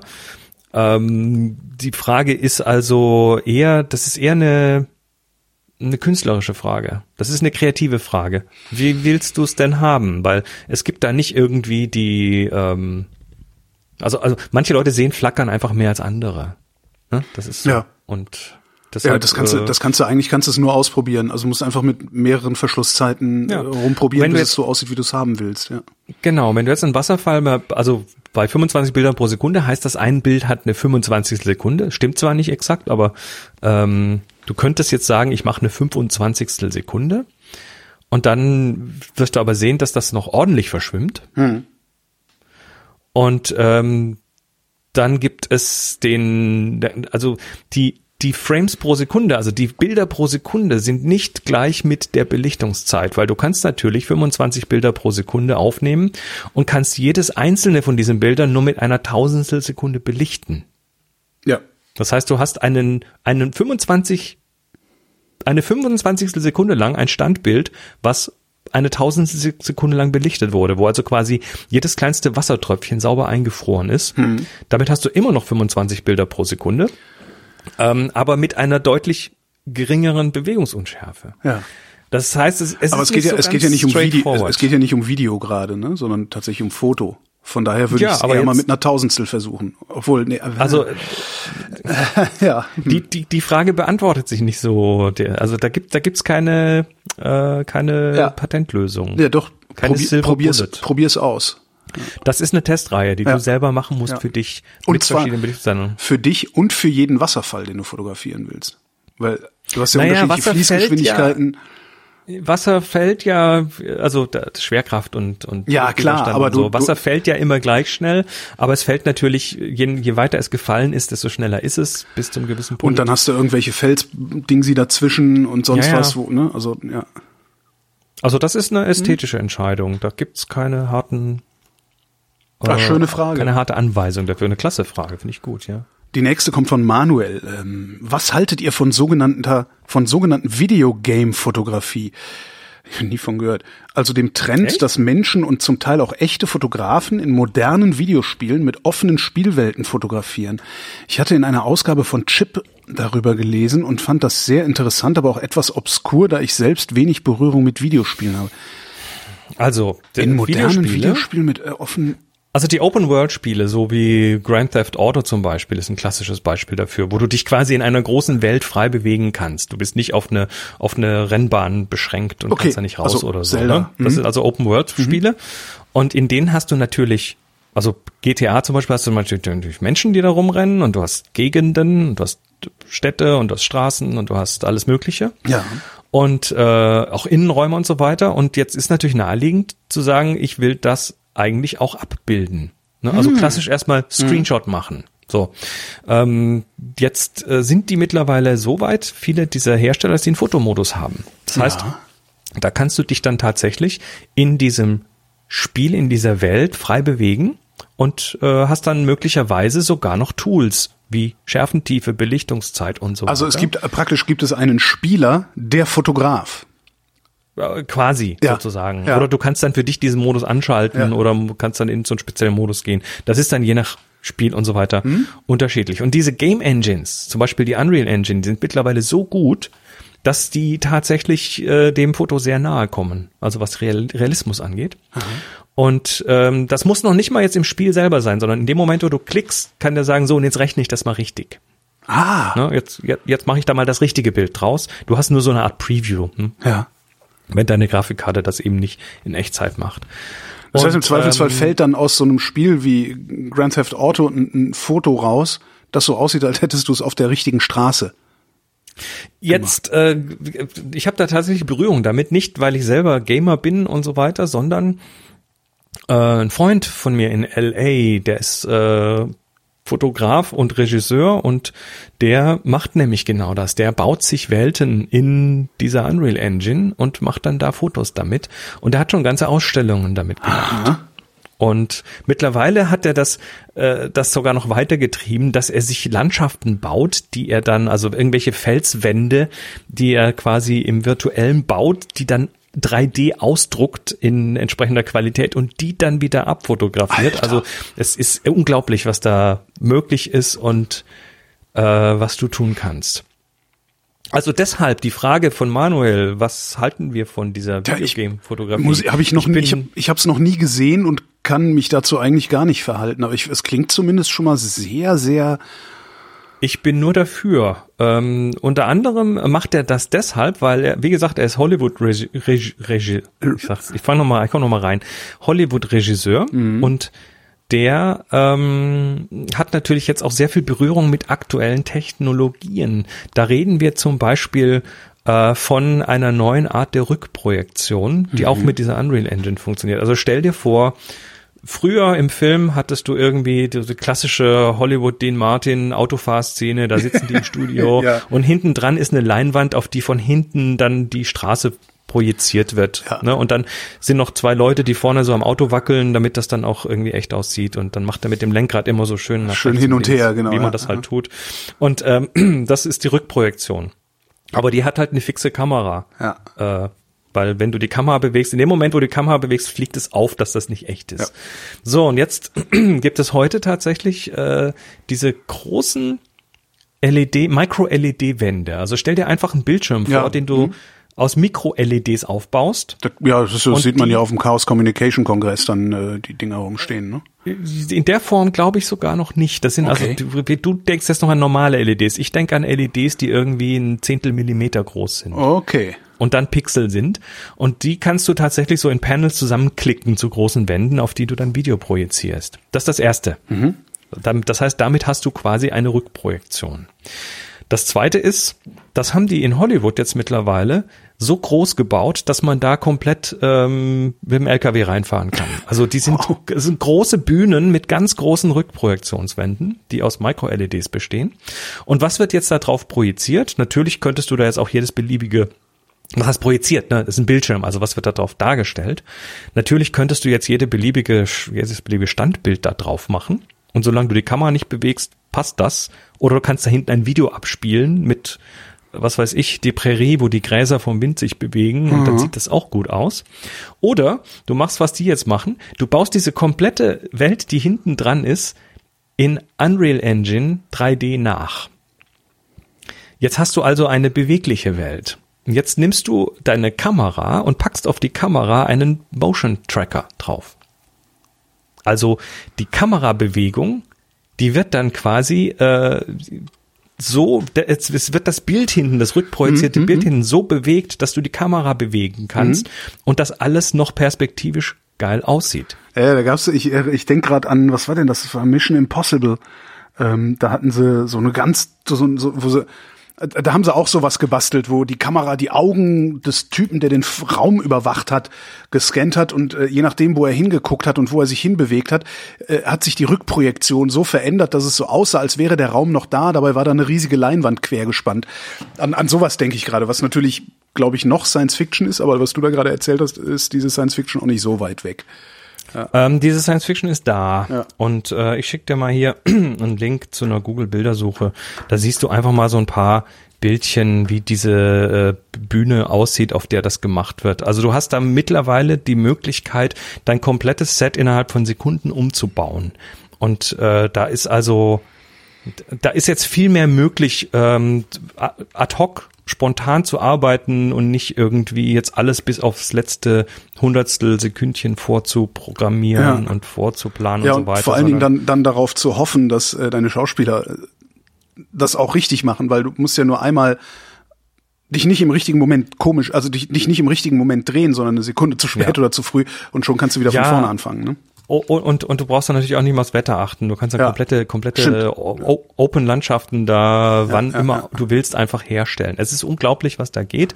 Das ist alles gerade so Bleeding Edge. Das heißt also, wenn man, wenn man da, wenn da jemand mal bitte äh, das suchen möchte, schaut mal nach The Mandalorian und Produktion. Diese Stichwörter mal in Google eingeben. Da sieht man dann diese, äh, diese Bühne. Das ist quasi wie so ein Zylinder, der nach hinten zumindest mal mindestens 180 Grad abdeckt und es ist völlig abgefahren, was Das ist da wirklich- und das sieht faszinierend. wirklich gut aus. Ja, also Also der Ritt was halte, ich- was halte ich davon? kannst du da zum Die- Beispiel, Die Frage, was halte ich davon? Das Scheint mir ganz cool zu sein, oder? Also es ist abgefahren. und vor allen Dingen, warum sollte ich da nichts von halten? Also so- ich mach's halt nicht, aber lass die Leute doch.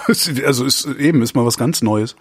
Es ist was völlig, Da- also es ist völlig abgefahren und ähm, das finde ich eine sehr gute, sehr so- guten Einsatz für diese Technik. Das ist so geil Future irgendwie. Also das ist so, so es hat Mhm. so was, was, was, ja, zeitgemäßes, zu, also futuristisches. Und während du dann so in die Welt guckst und denkst, äh, guck dir mal unsere Politik an, ja, wie sie mit Digitalisierung umgehen und so. Mhm. Und guck dir die alte Industrie an, wie sie mit Digitalisierung umgeht. Ne? Du musst so mal, you name it, Automobilindustrie reicht da ja schon. Und dann siehst du auf der anderen Seite sowas. Also so, es ist schon faszinierend wie modern die Welt sein könnte, wenn wir ein bisschen schneller in unseren Köppen wären. Naja, die, ich meine, wo natürlich die Kohle immer noch liegt, ist die Unterhaltungsindustrie. Ja, die klar. sind dann auch, ähm, ja, die, die machen dann halt auch so technische Ja. Neuerungen. Neuerungen. David schreibt, Thema ND-Filter. Ah, Gott. Ich habe mir dadurch, dass ich mir einen One-Wheel zugelegt habe, auch eine Insta360 One R, R zugelegt. Eine Also eine 360 Grad 360 Grad Kamera, Action-Kamera. ne? Ist- Zusätzlich beschäftige ich mich zurzeit damit, ob ich mir eine Drohne zulegen sollte. Nun wird mir mein YouTube-Feed natürlich mit Content dazu befüllt. Mir ist dabei aufgefallen, wie oft ein ND-Filter empfohlen, wie oft einem ND-Filter empfohlen werden. Das Bild wird dann filmischer, ist die Erklärung von den ganzen plakativen Videos. Selbst wenn man keinen Film aufnimmt, sondern Bilder werden ND-Filter ständig erwähnt. Ist das gerade so ein Trend? ND-Filter und 25 Frames per Second Aufnahmen. Der Filter nimmt doch Licht weg, die Verschlusszeit wird länger und das Bild verschmiert. Will man nicht eigentlich ein scharfes Bild und mehr FPS wie bei Computerspielen? Da merkt man, wie stark da merkt man stark, wie mehr Frames per Second, also über 60, ein besseres, flüssigeres Bild bringt. Und selbst wenn das der gewohnte Kinolook sein soll, Leute, schreibt bitte nicht so lange Texte und wenn, dann schreibt ein bisschen präziser. Und selbst wenn das der gewohnte Kinolook sein soll, weil man 24 Frames per Second gewohnt ist, will man nicht in der Regel die Realität abbilden, mich irritiert dieser Ansatz und so weiter und so fort. Ähm, also das ist so was ähnliches, wie die, wie die äh, Frieda vorhin gesagt hat. Ne? Das ist diese 25 Bilder pro Sekunde, wie schnell guckt man? Ja. Ähm, das, da, da kommen wir hier tatsächlich an was ähnliches ran. Also, wir reden hier von ND-Filtern und Drohnen. Das ist die, die Frage, warum braucht eine Drohne einen ND-Filter? Ah, okay. Und in der Drohne ist drin, also was machst du mit der Drohne? Du machst mit der Drohne Videoaufnahmen und ja. zwar bewegte Videoaufnahmen. Ja. Du fliegst ja irgendwo hin und dann willst du eine Bewegung darstellen. So, jetzt hat die Drohne eingebaut äh, eine Kamera, die halt automatisch in der Regel belichtet. Mhm. Und jetzt bist du draußen und das meistens bei Tag, weil nachts kannst du nicht fliegen. Mhm. Also fliegst du bei Tag, es ist sehr hell und äh, jetzt macht die Drohne ist mal wurscht, ob du die auf 25 Frames pro Sekunde oder 30 oder 60 stellst, aber die Drohne macht jetzt, damit das Bild ordentlich belichtet wird, natürlich eine Belichtungszeit. Diese Belichtungszeit pro Bild muss dann relativ kurz ausfallen. Das heißt, du hast jetzt genau mhm. dieses Problem. Du hast, lass uns mal 25 sein pro, pro Sekunde und jedes dieser Bilder ist eine Tausendstel Sekunde lang belichtet. Dann hast du ein Bild, was gefühlt stottert. Ja. Ne, das ist wie so ein Stroboskop. Zack, zack, zack, zack, zack. Und äh, manche Leute sehen das sehr deutlich. Okay. Jetzt kannst du, damit diese 25 Frames pro Sekunde noch flüssig aussehen, kannst du jetzt natürlich ein bisschen länger belichten und ein klein wenig Bewegungsunschärfe reinbringen. Ja. Und das macht das Kino zum Beispiel, weil es mit 24 Frames pro Sekunde arbeitet. Und wenn du jetzt einen Kameraschwenk hast, der nicht abgehackt aussehen soll, so wie ratatatatat, sondern eher so wie wusch, dann machst du eben eine Belichtungszeit, die eine gewisse Menge an Bewegungsunschärfe da reinmacht, dann verschwimmen die Bilder quasi beim Schwenk miteinander und das sieht fürs Auge sehr natürlich aus. Wenn ich jetzt aber meine Belichtungszeit verlängere, wird das Bild im Zweifelsfall überbelichtet.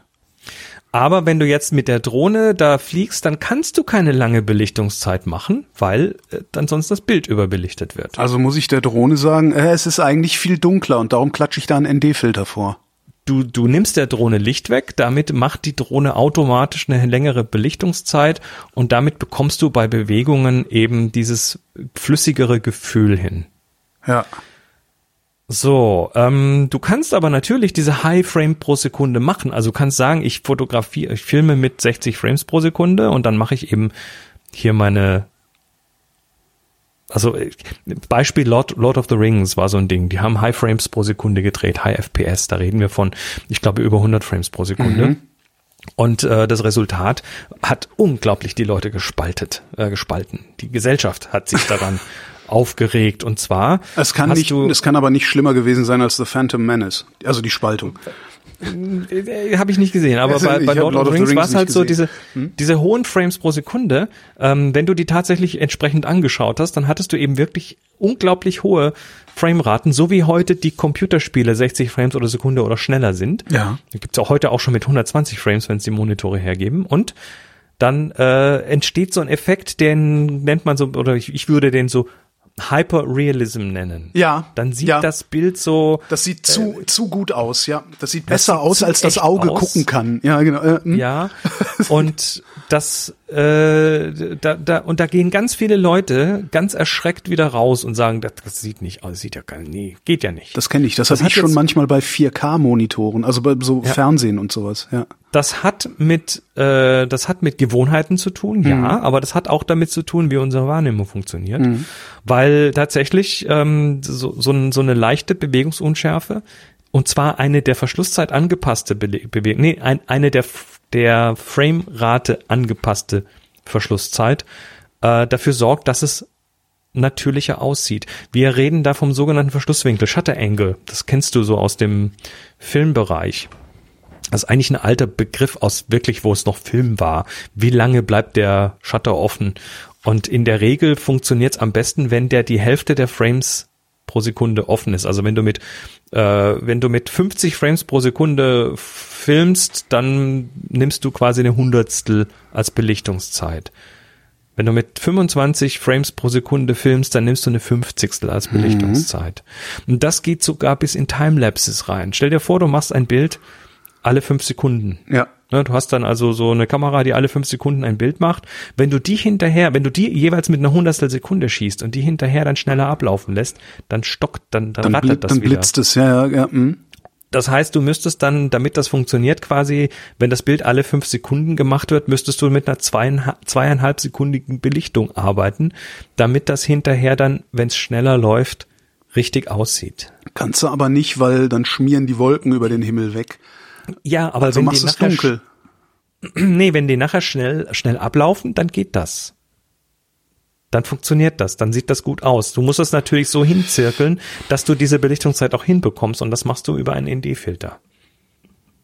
Okay. Also ND-Filter ist kein Trend, sondern das ist tatsächlich, ähm, ähm, das ist tatsächlich eine eine Art, Dinge zu visualisieren, wie sie, wie sie tatsächlich äh, die Profis machen, weil es halt Aber besser aussieht. Aber wenn ich, wenn ich alle fünf, alle, was war das, alle fünf Sekunden, zweieinhalb Sekunden belichte. Ja dann habe ich doch keine wandernde Wolke mehr, sondern einen weißen Streifen am blauen Himmel. Wieso? Ich überlege gerade. Na, weil sie wandert. In, in die, den zweieinhalb die, Sekunden wandert sie doch schon. Also die. Ja, aber das ist genau diese Bewegungsunschärfe, die du dann, die du nachher brauchst, wenn das Ding äh, läuft. Okay. Nachher als als schnelleres Bild. Wenn du jetzt eine Timelapse machst, das heißt ja, du machst alle fünf Sekunden ein Bild ja. und hinterher spielst du das mit 30 Bildern pro Sekunde ja. ab dann hast du ja nachher 30 Bilder, die jeweils eine zweieinhalb sekündige Belichtungszeit haben. Das ja. heißt, du hast eine Bewegung in den Wolken, die verschmiert ein bisschen, die sieht aber dann in diesem Kontext der ähm, des schnelleren Abspielens richtig aus. Okay. Das müsste ich jetzt, würde ich jetzt gerne mal ausprobieren. Mal gucken, ob ich das, das mit, mit meiner eine, Gerätschaft. Das ist, eine das ist eine Testreihe, die man kann man auch machen, ja. Das muss ich mal gucken. So, Tim fragt. Ihr habt schon mal über Glaspilz bei gebrauchten Objektiven geredet. Mir ist hängen geblieben, dass man die ruhig günstig kaufen sollte, was eine mögliche Beeinträchtigung der Bildqualität angeht. Habe ich das so richtig in Erinnerung? Egal wie weit fortgeschritten der Beif äh, Befall ist? Beifall. Und dann liest man immer also, wieder davon, dass Glaspilz sich auf andere in der Nähe gelagerte Objekte verbreiten könnte. Ist das nur übervorsichtig? Also Flugrost! Glaspilz. ja, ich, ich Lochfraß. Loch. Ich, äh, wie hieß der nochmal, der Typ in der äh, Werbung? Bürgi, Dieter Bürgi. Dieter Bürgi, Lochfraß. Der, der ist an Lochfraß gestorben, der Mann. Ähm, nee, also Glaspilz nochmal kurz zu erklären. Ähm, Glas, Glas gibt natürlich einem Pilz keine Nahrung. Ne? Also mhm. deshalb ist so Pilz, der auf Glas wächst, wächst eigentlich nicht auf Glas, sondern er wächst auf irgendwas, was da drauf ist. Sei das jetzt eine Beschichtung, sei das jetzt irgendwie ein Kleber zwischen zwei Gläsern. Ne? Mhm. Bei Linsen sind oft zusammengeklebt. Oder sei das jetzt äh, in der Fototasche, die im feuchten Keller irgendwie gelagert wurde. Also das, das sieht man dann aber, dass sich tatsächlich zwischen zwei Linsen, die aufeinander geklebt sind, dann manchmal so, so Fäden reinfressen von der Seite. Mhm. Das ist Glaspilz. Und äh, alte Kameras, die ungünstig gelagert wurden, nicht trocken genug, die haben das manchmal. Und äh, ja, ich habe das mal gesagt, ähm, wenn da ein klein bisschen Glaspilz in so ein, äh, in so ein Objektiv rein ragt, dann ist das erstmal noch kein Grund, das wegzuwerfen oder nicht zu kaufen, weil ähm, das, was auf der Ebene der Linse stattfindet, in den Bildern sich quasi nicht niederschlägt. Mhm. Es sei denn, das Ding ist jetzt komplett blind, ja, dann sieht man natürlich auch nichts mehr durch.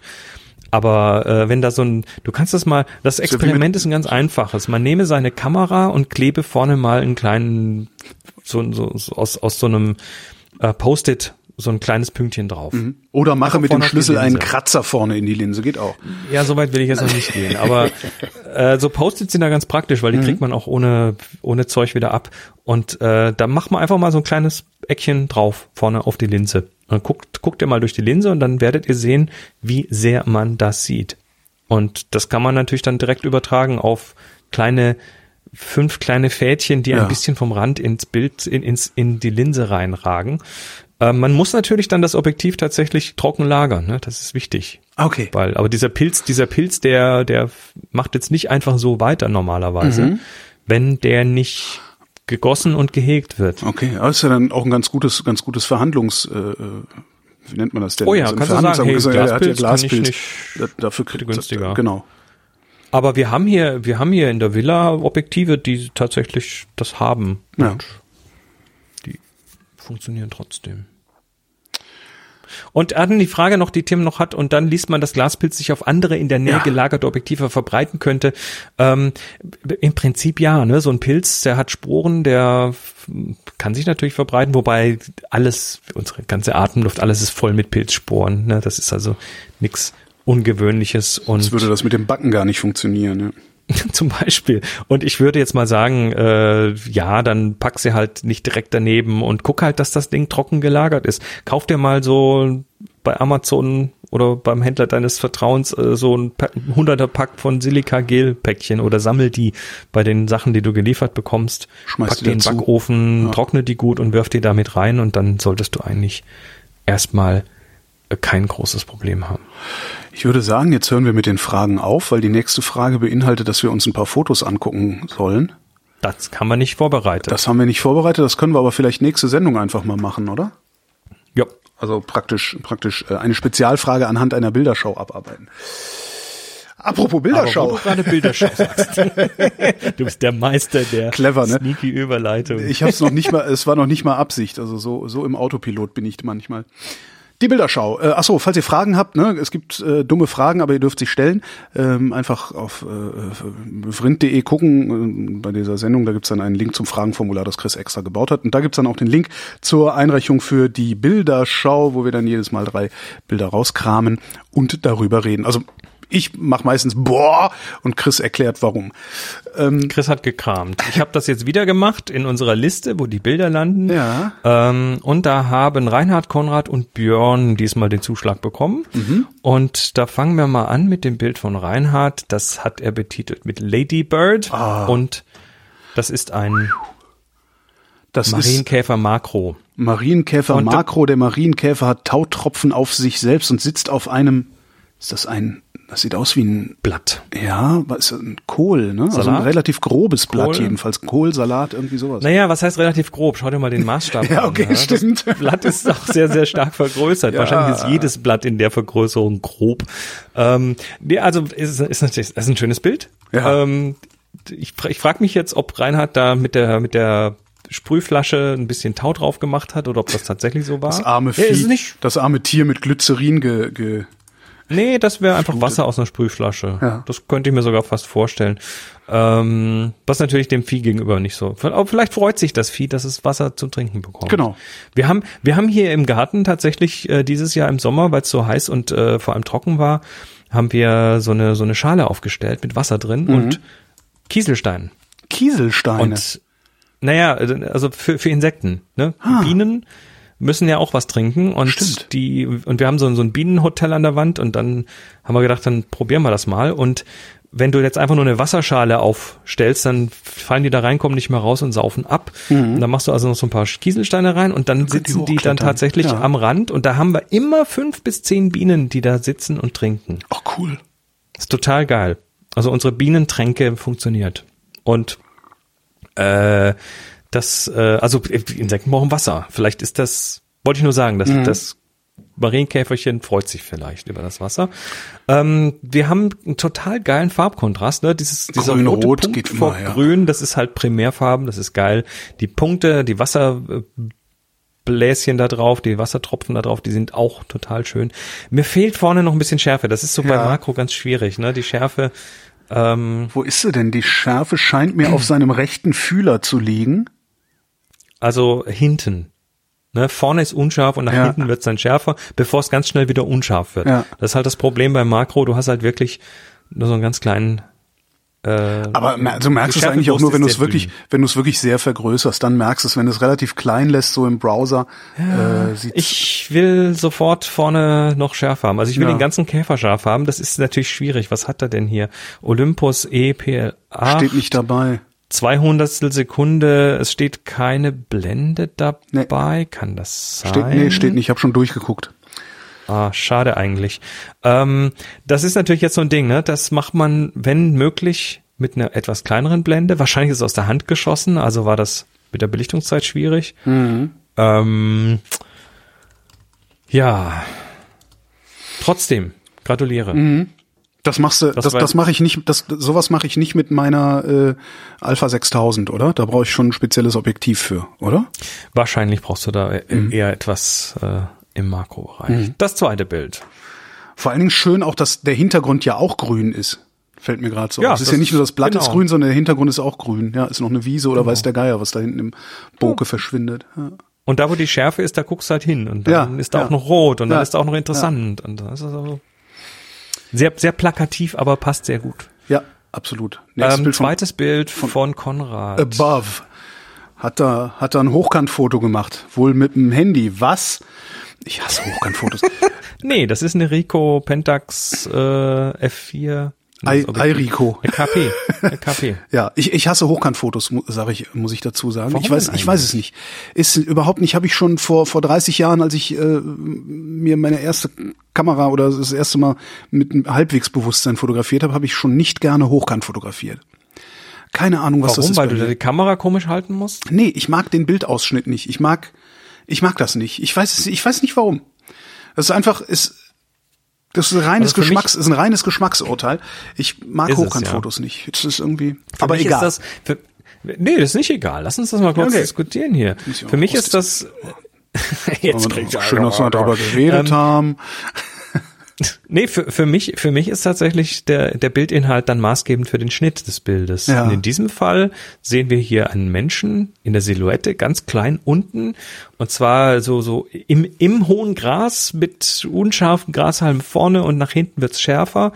Und dann sehen wir einen Himmel drüber, der so rot von der roten Sonne, wahrscheinlich ist das ein Sonnenuntergangsbild, ähm, von hinten beleuchtet wird und darüber dann so schwarze, tiefe Wolken. Und das Ganze ist eigentlich monochrom, rot, schwarz-rot, schwarz-orange. Schwarz-Orange. Ja, sieht ein bisschen aus, als wäre das irgendwo am Meer aufgenommen und er würde in einer, also auf, auf oder äh, kurz hinter einer Düne stehen. Ja. Äh, hinten, ne? also Sowas der, kann das sein. der Hintergrund sieht Und- aus, als wäre es Meer oder, oder so. Und der Mensch da hinten schaut so nach oben, ne, wo zu der Sonne hin. Also das Mhm. ist irgendwie, da ist da so ein bisschen Story drin und so. Ähm, mag ich erstmal. Es ist natürlich von den äh, Kontrasten her ist natürlich extrem rangezogen. Das Ja. ist wahrscheinlich der äh, Dehaze-Regler, Dehaze-Regler. Der Dehaze-Regler in Lightroom ist wahrscheinlich so auf Anschlag da. Der macht dann nämlich dann die Wolken so schön schwarz. Mhm. Ähm, das führt dann zu so überdramatischen Kontrasten. Finde ich aber passt hier ganz gut. ja, sieht auch aus wie ein ist. Schnappschuss. Sieht wirklich aus wie ein Schnappschuss. Ja, und hat, hat leider hinten, ich weiß jetzt nicht, ob das die, diese horizontale. Das Meer läuft aus, Das, ja. ja. ist es das Meer oder ist es eine Wolke? Ist aber eigentlich egal, Ist weil egal, es fühlt weil sich es so ein bisschen aus, an, als ob es ja. ausläuft. Ja, ne? das will ich gerade haben. Wobei dann wahrscheinlich vorne die Düne und gerade, also ist wahrscheinlich so ein Zirkelbild, aber ähm, trotzdem, also hat hat was, Ja. finde ich schön. Ich mag, dass das so äh, farblich auch reduziert ist, so wie der Marienkäfer vorhin Mhm. auf zwei Farben reduziert war, ist das hier halt auf eine Farbe reduziert. Sowas, schwarz. sowas versuche ich ja auch, also was heißt versuche ich, sowas mache ich, also solche Bilder mache ich recht häufig. Also immer wenn, wenn ich irgendwo am Meer bin oder so, dann irgendwie so ne, Badminton spielende Leute äh, vor, vor hellem Himmel und sowas. Aber auf Ja. die Idee, da so an den Kontrasten zu zerren, bin ich noch gar nicht gekommen, ehrlich gesagt. Kannst du dich mal trauen. Ja, das ist, mach ich auch. Ähm, nicht, das ist nicht böse. Ja. So, letztes ja. Bild. Passt so. Letztes Bild ist von Björn. äh, Björn Gesundbrunnen. Gesundbrunnen in der in der Dübener Dübener Heide. Heide. Das ist ja mehr oder Was weniger hier um die Ecke. Dübener Heide? Das ist hier so, ein, so ein, Naja. eine Landschaft. Ja, ich Voll äh, geiles Bild. Weil das, Ist, das ist, ist doch toll, oder? Ah Mann, also es ist im Grunde ist es so, äh, wie nennt man das, so, so ein Bach durch den Wald. Ein kleiner Bach durch den Wald, rechts, links Steine, dicker Stein in der Mitte, kleinerer Stein im Hintergrund. Ähm, boah, ist das ein schönes Bild. Warum finde ich denn dieses Bild so schön? Das hat, das hat bei mir auch ganz spontan so einen Hach. Ja, ja, das ist, auch- das ist auch so irgendwie, es ist, es ist Hochsommer. Eigentlich ist es viel zu heiß. aber du hattest irgendwie Gelegenheit, in den Wald abzubiegen auf deinem Spaziergang, ja, nachdem du die ganzen Kornfelder hinter dir gelassen hast und alles irgendwie staubig und fies war. Und du läufst so ein bisschen durch den Wald, es wird langsam etwas kühler und dann kommst du an diesen Bach, der so vor sich hin plätschert und da stellst du dich dann hin und denkst dir, ah, und hättest jetzt eigentlich gerne nur noch eine Dose Bier. Auch jetzt gemacht, so wieder alles kaputt hier mit, mit Abfall und so. Ah, ist das schön. nee, ähm, was, was, was, also ich sag, ich sag dir mal, was das Bild so hat. Also erstens Ja. mal ist es Querformat. Das kommt dir ja gelegen, Ah. wie wir gerade gelernt haben.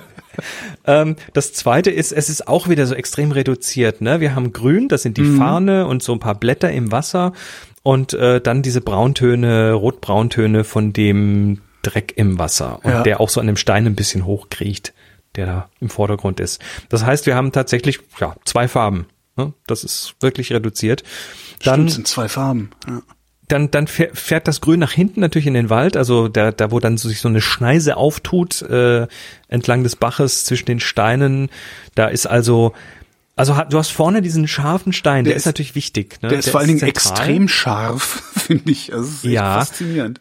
Ähm, dann, dann hast du quasi nach hinten die Unschärfe und dann ist das so, sieht aus wie so eine Schneise, wie so eine, ein Weg. Durch diese hohle Gasse muss er kommen und da, da gießt du quasi so gedanklich in diesen unscharfen Wald, aber der ist so schön und das ist so, das leitet dich so nach hinten irgendwie in die, in die Fantasy-Welt so ein bisschen. Ja. Ähm, das Licht ist geil vorne Ja. auf dem Wasser. Ähm, das plätschert übrigens überhaupt nicht, auch wenn es in deinem Kopf das tut, weil Ja, ja, guck dir ja, mal ja. an, wie klar das Wasser ist. Da bewegt Ja. sich überhaupt nichts. Das ist total stillstehend. Sicher? Warte mal. Ähm, 50. Sekunde, das steht tatsächlich, ja. Ja, ja, das steht. Das hättest du auch mit einer längeren Belichtungszeit, wenn sich's bewegen würde, hättest du nicht diese scharfe Reflexion im Wasser, sondern hättest du so, Verstehe, irgend so, ja. eher so ein nebliges Gespinst drauf. Nebliges Gespiel. ähm, dann ist es total schön eingerahmt, rechts und links mit den Steinen, auch rechts und links mit Farmen, äh, Farnen, nicht Farmen, sondern Farnen. Äh, da ist leider unten hinter dem linken Stein ist so ein blauer Punkt, das ist wahrscheinlich Müll. Mhm. Der, den finde ich so ein bisschen, der turnt mich so, oder, oder ist es eine Reflexion vom Himmel? das scheint mir eher das- eine Reflexion vom Himmel zu sein, weil die ist nicht nur, Ah, okay. die geht nach links auch noch weiter. Aber Kann gut, sein, könnte man weg, weg, könnte man noch retuschieren, ne? Ja, das gibt zwei Dinge, die mich am Bild ein bisschen, da, wo, wo ich sage, da, da möchte, also das, das Licht sieht eigentlich sehr studioartig aus. Ne? Ja, hast ja, hinter stimmt, dem ja. Stein hast du so einen hellen Lichtpunkt. Das heißt, da wird irgendwie durch ein Loch im, im Blätterdach wird dann quasi so eine Sonnen, so ein Sonnenstrahl da reingekommen sein den du auch teilweise auf den Fahnen hinten siehst. Und da kommt aber jetzt auch mein, meine ganz kleine, sehr, sehr ähm, unbedeutende Kritik. Die Kanten von dem linken Fahnen sind überbelichtet. Ah, da wo das, okay. da wo, ja, jetzt kannst du es nicht mehr. Ja, sehen. äh, ja, what one, what has, Der- ja, das kann ich nicht mehr. Der Lichtpunkt, der hinter dem Stein ist, der Ja. ist auch so an der Stelle überbelichtet und hinten, das Problem hast du immer, wenn du durch Wald schaust Ja. und der Himmel guckt durch, dann hast du immer diese hellen, nicht schönen Lichtpunkte. Mhm. Das heißt, der Wald hinten, der ist dann zwischen den Bäumen auch überbelichtet und das find, das, das, das reibt so ein bisschen. Was würdest du jetzt machen mit dem Bild, wenn du dieses so gemacht hättest? Ich hätte es möglicherweise tatsächlich gebracketed, also eine, eine Belichtungsreihe gemacht, Ja. dass ich für die für diese hellen Stellen noch eine dunklere Beli eine ich kann heute nicht reden eine dunklere Belichtung hätte, Ja. die ich dann da zum Beispiel reinmontiert hätte, weil das Bild ist so schön, das hätte die, den Aufwand hätte ich mir gemacht. Mhm. Das heißt, ich hätte so eine Art Pseudo-HDR gemacht, indem ich einfach Ja. aus einem anderen Bild, was vom gleichen, äh, von der gleichen Position mit weniger Belichtung gemacht wurde, ähm, das da reingezogen habe, hätte oder ich hätte, das ist eine Pentax K5 II, die er da verwendet, vielleicht hat die so viel Dynamikumfang, dass man das noch mit mit digitaler Hilfe, Lightroom und Co. noch ein bisschen runterziehen kann und da vielleicht wieder ein bisschen Detail zurückbringen kann an der Stelle. Ich mag es nicht, wenn in den hellen Bereichen Details wegbrennen. Das, Ja. Bei so einem Bild finde ich das schade. Ich, ich hätte es nicht gesehen. Danke, Chris. Danke. Dankeschön. das, ich, ich danke Ich hasse dir. dich. Tu- Tut mir leid, dass ich es jetzt für dich versauen musste. Aber sonst sehr, sehr schönes Bild. Ja. ja. Und äh, das war's auch für heute wieder. Das war's auch für heute wieder. Die nächste Sendung kommt bestimmt. Wir haben ja noch Fragen über. Richtet Fragen an uns, äh, sendet Bilder an uns. Wie das geht, findet ihr auf vrind.de. Der Chris hat da extra Formulare für gebaut und wir hören uns äh, bald schon wieder. Danke, Chris. Bald ist relativ. Danke, Holger. Und euch vielen Dank für die Aufmerksamkeit.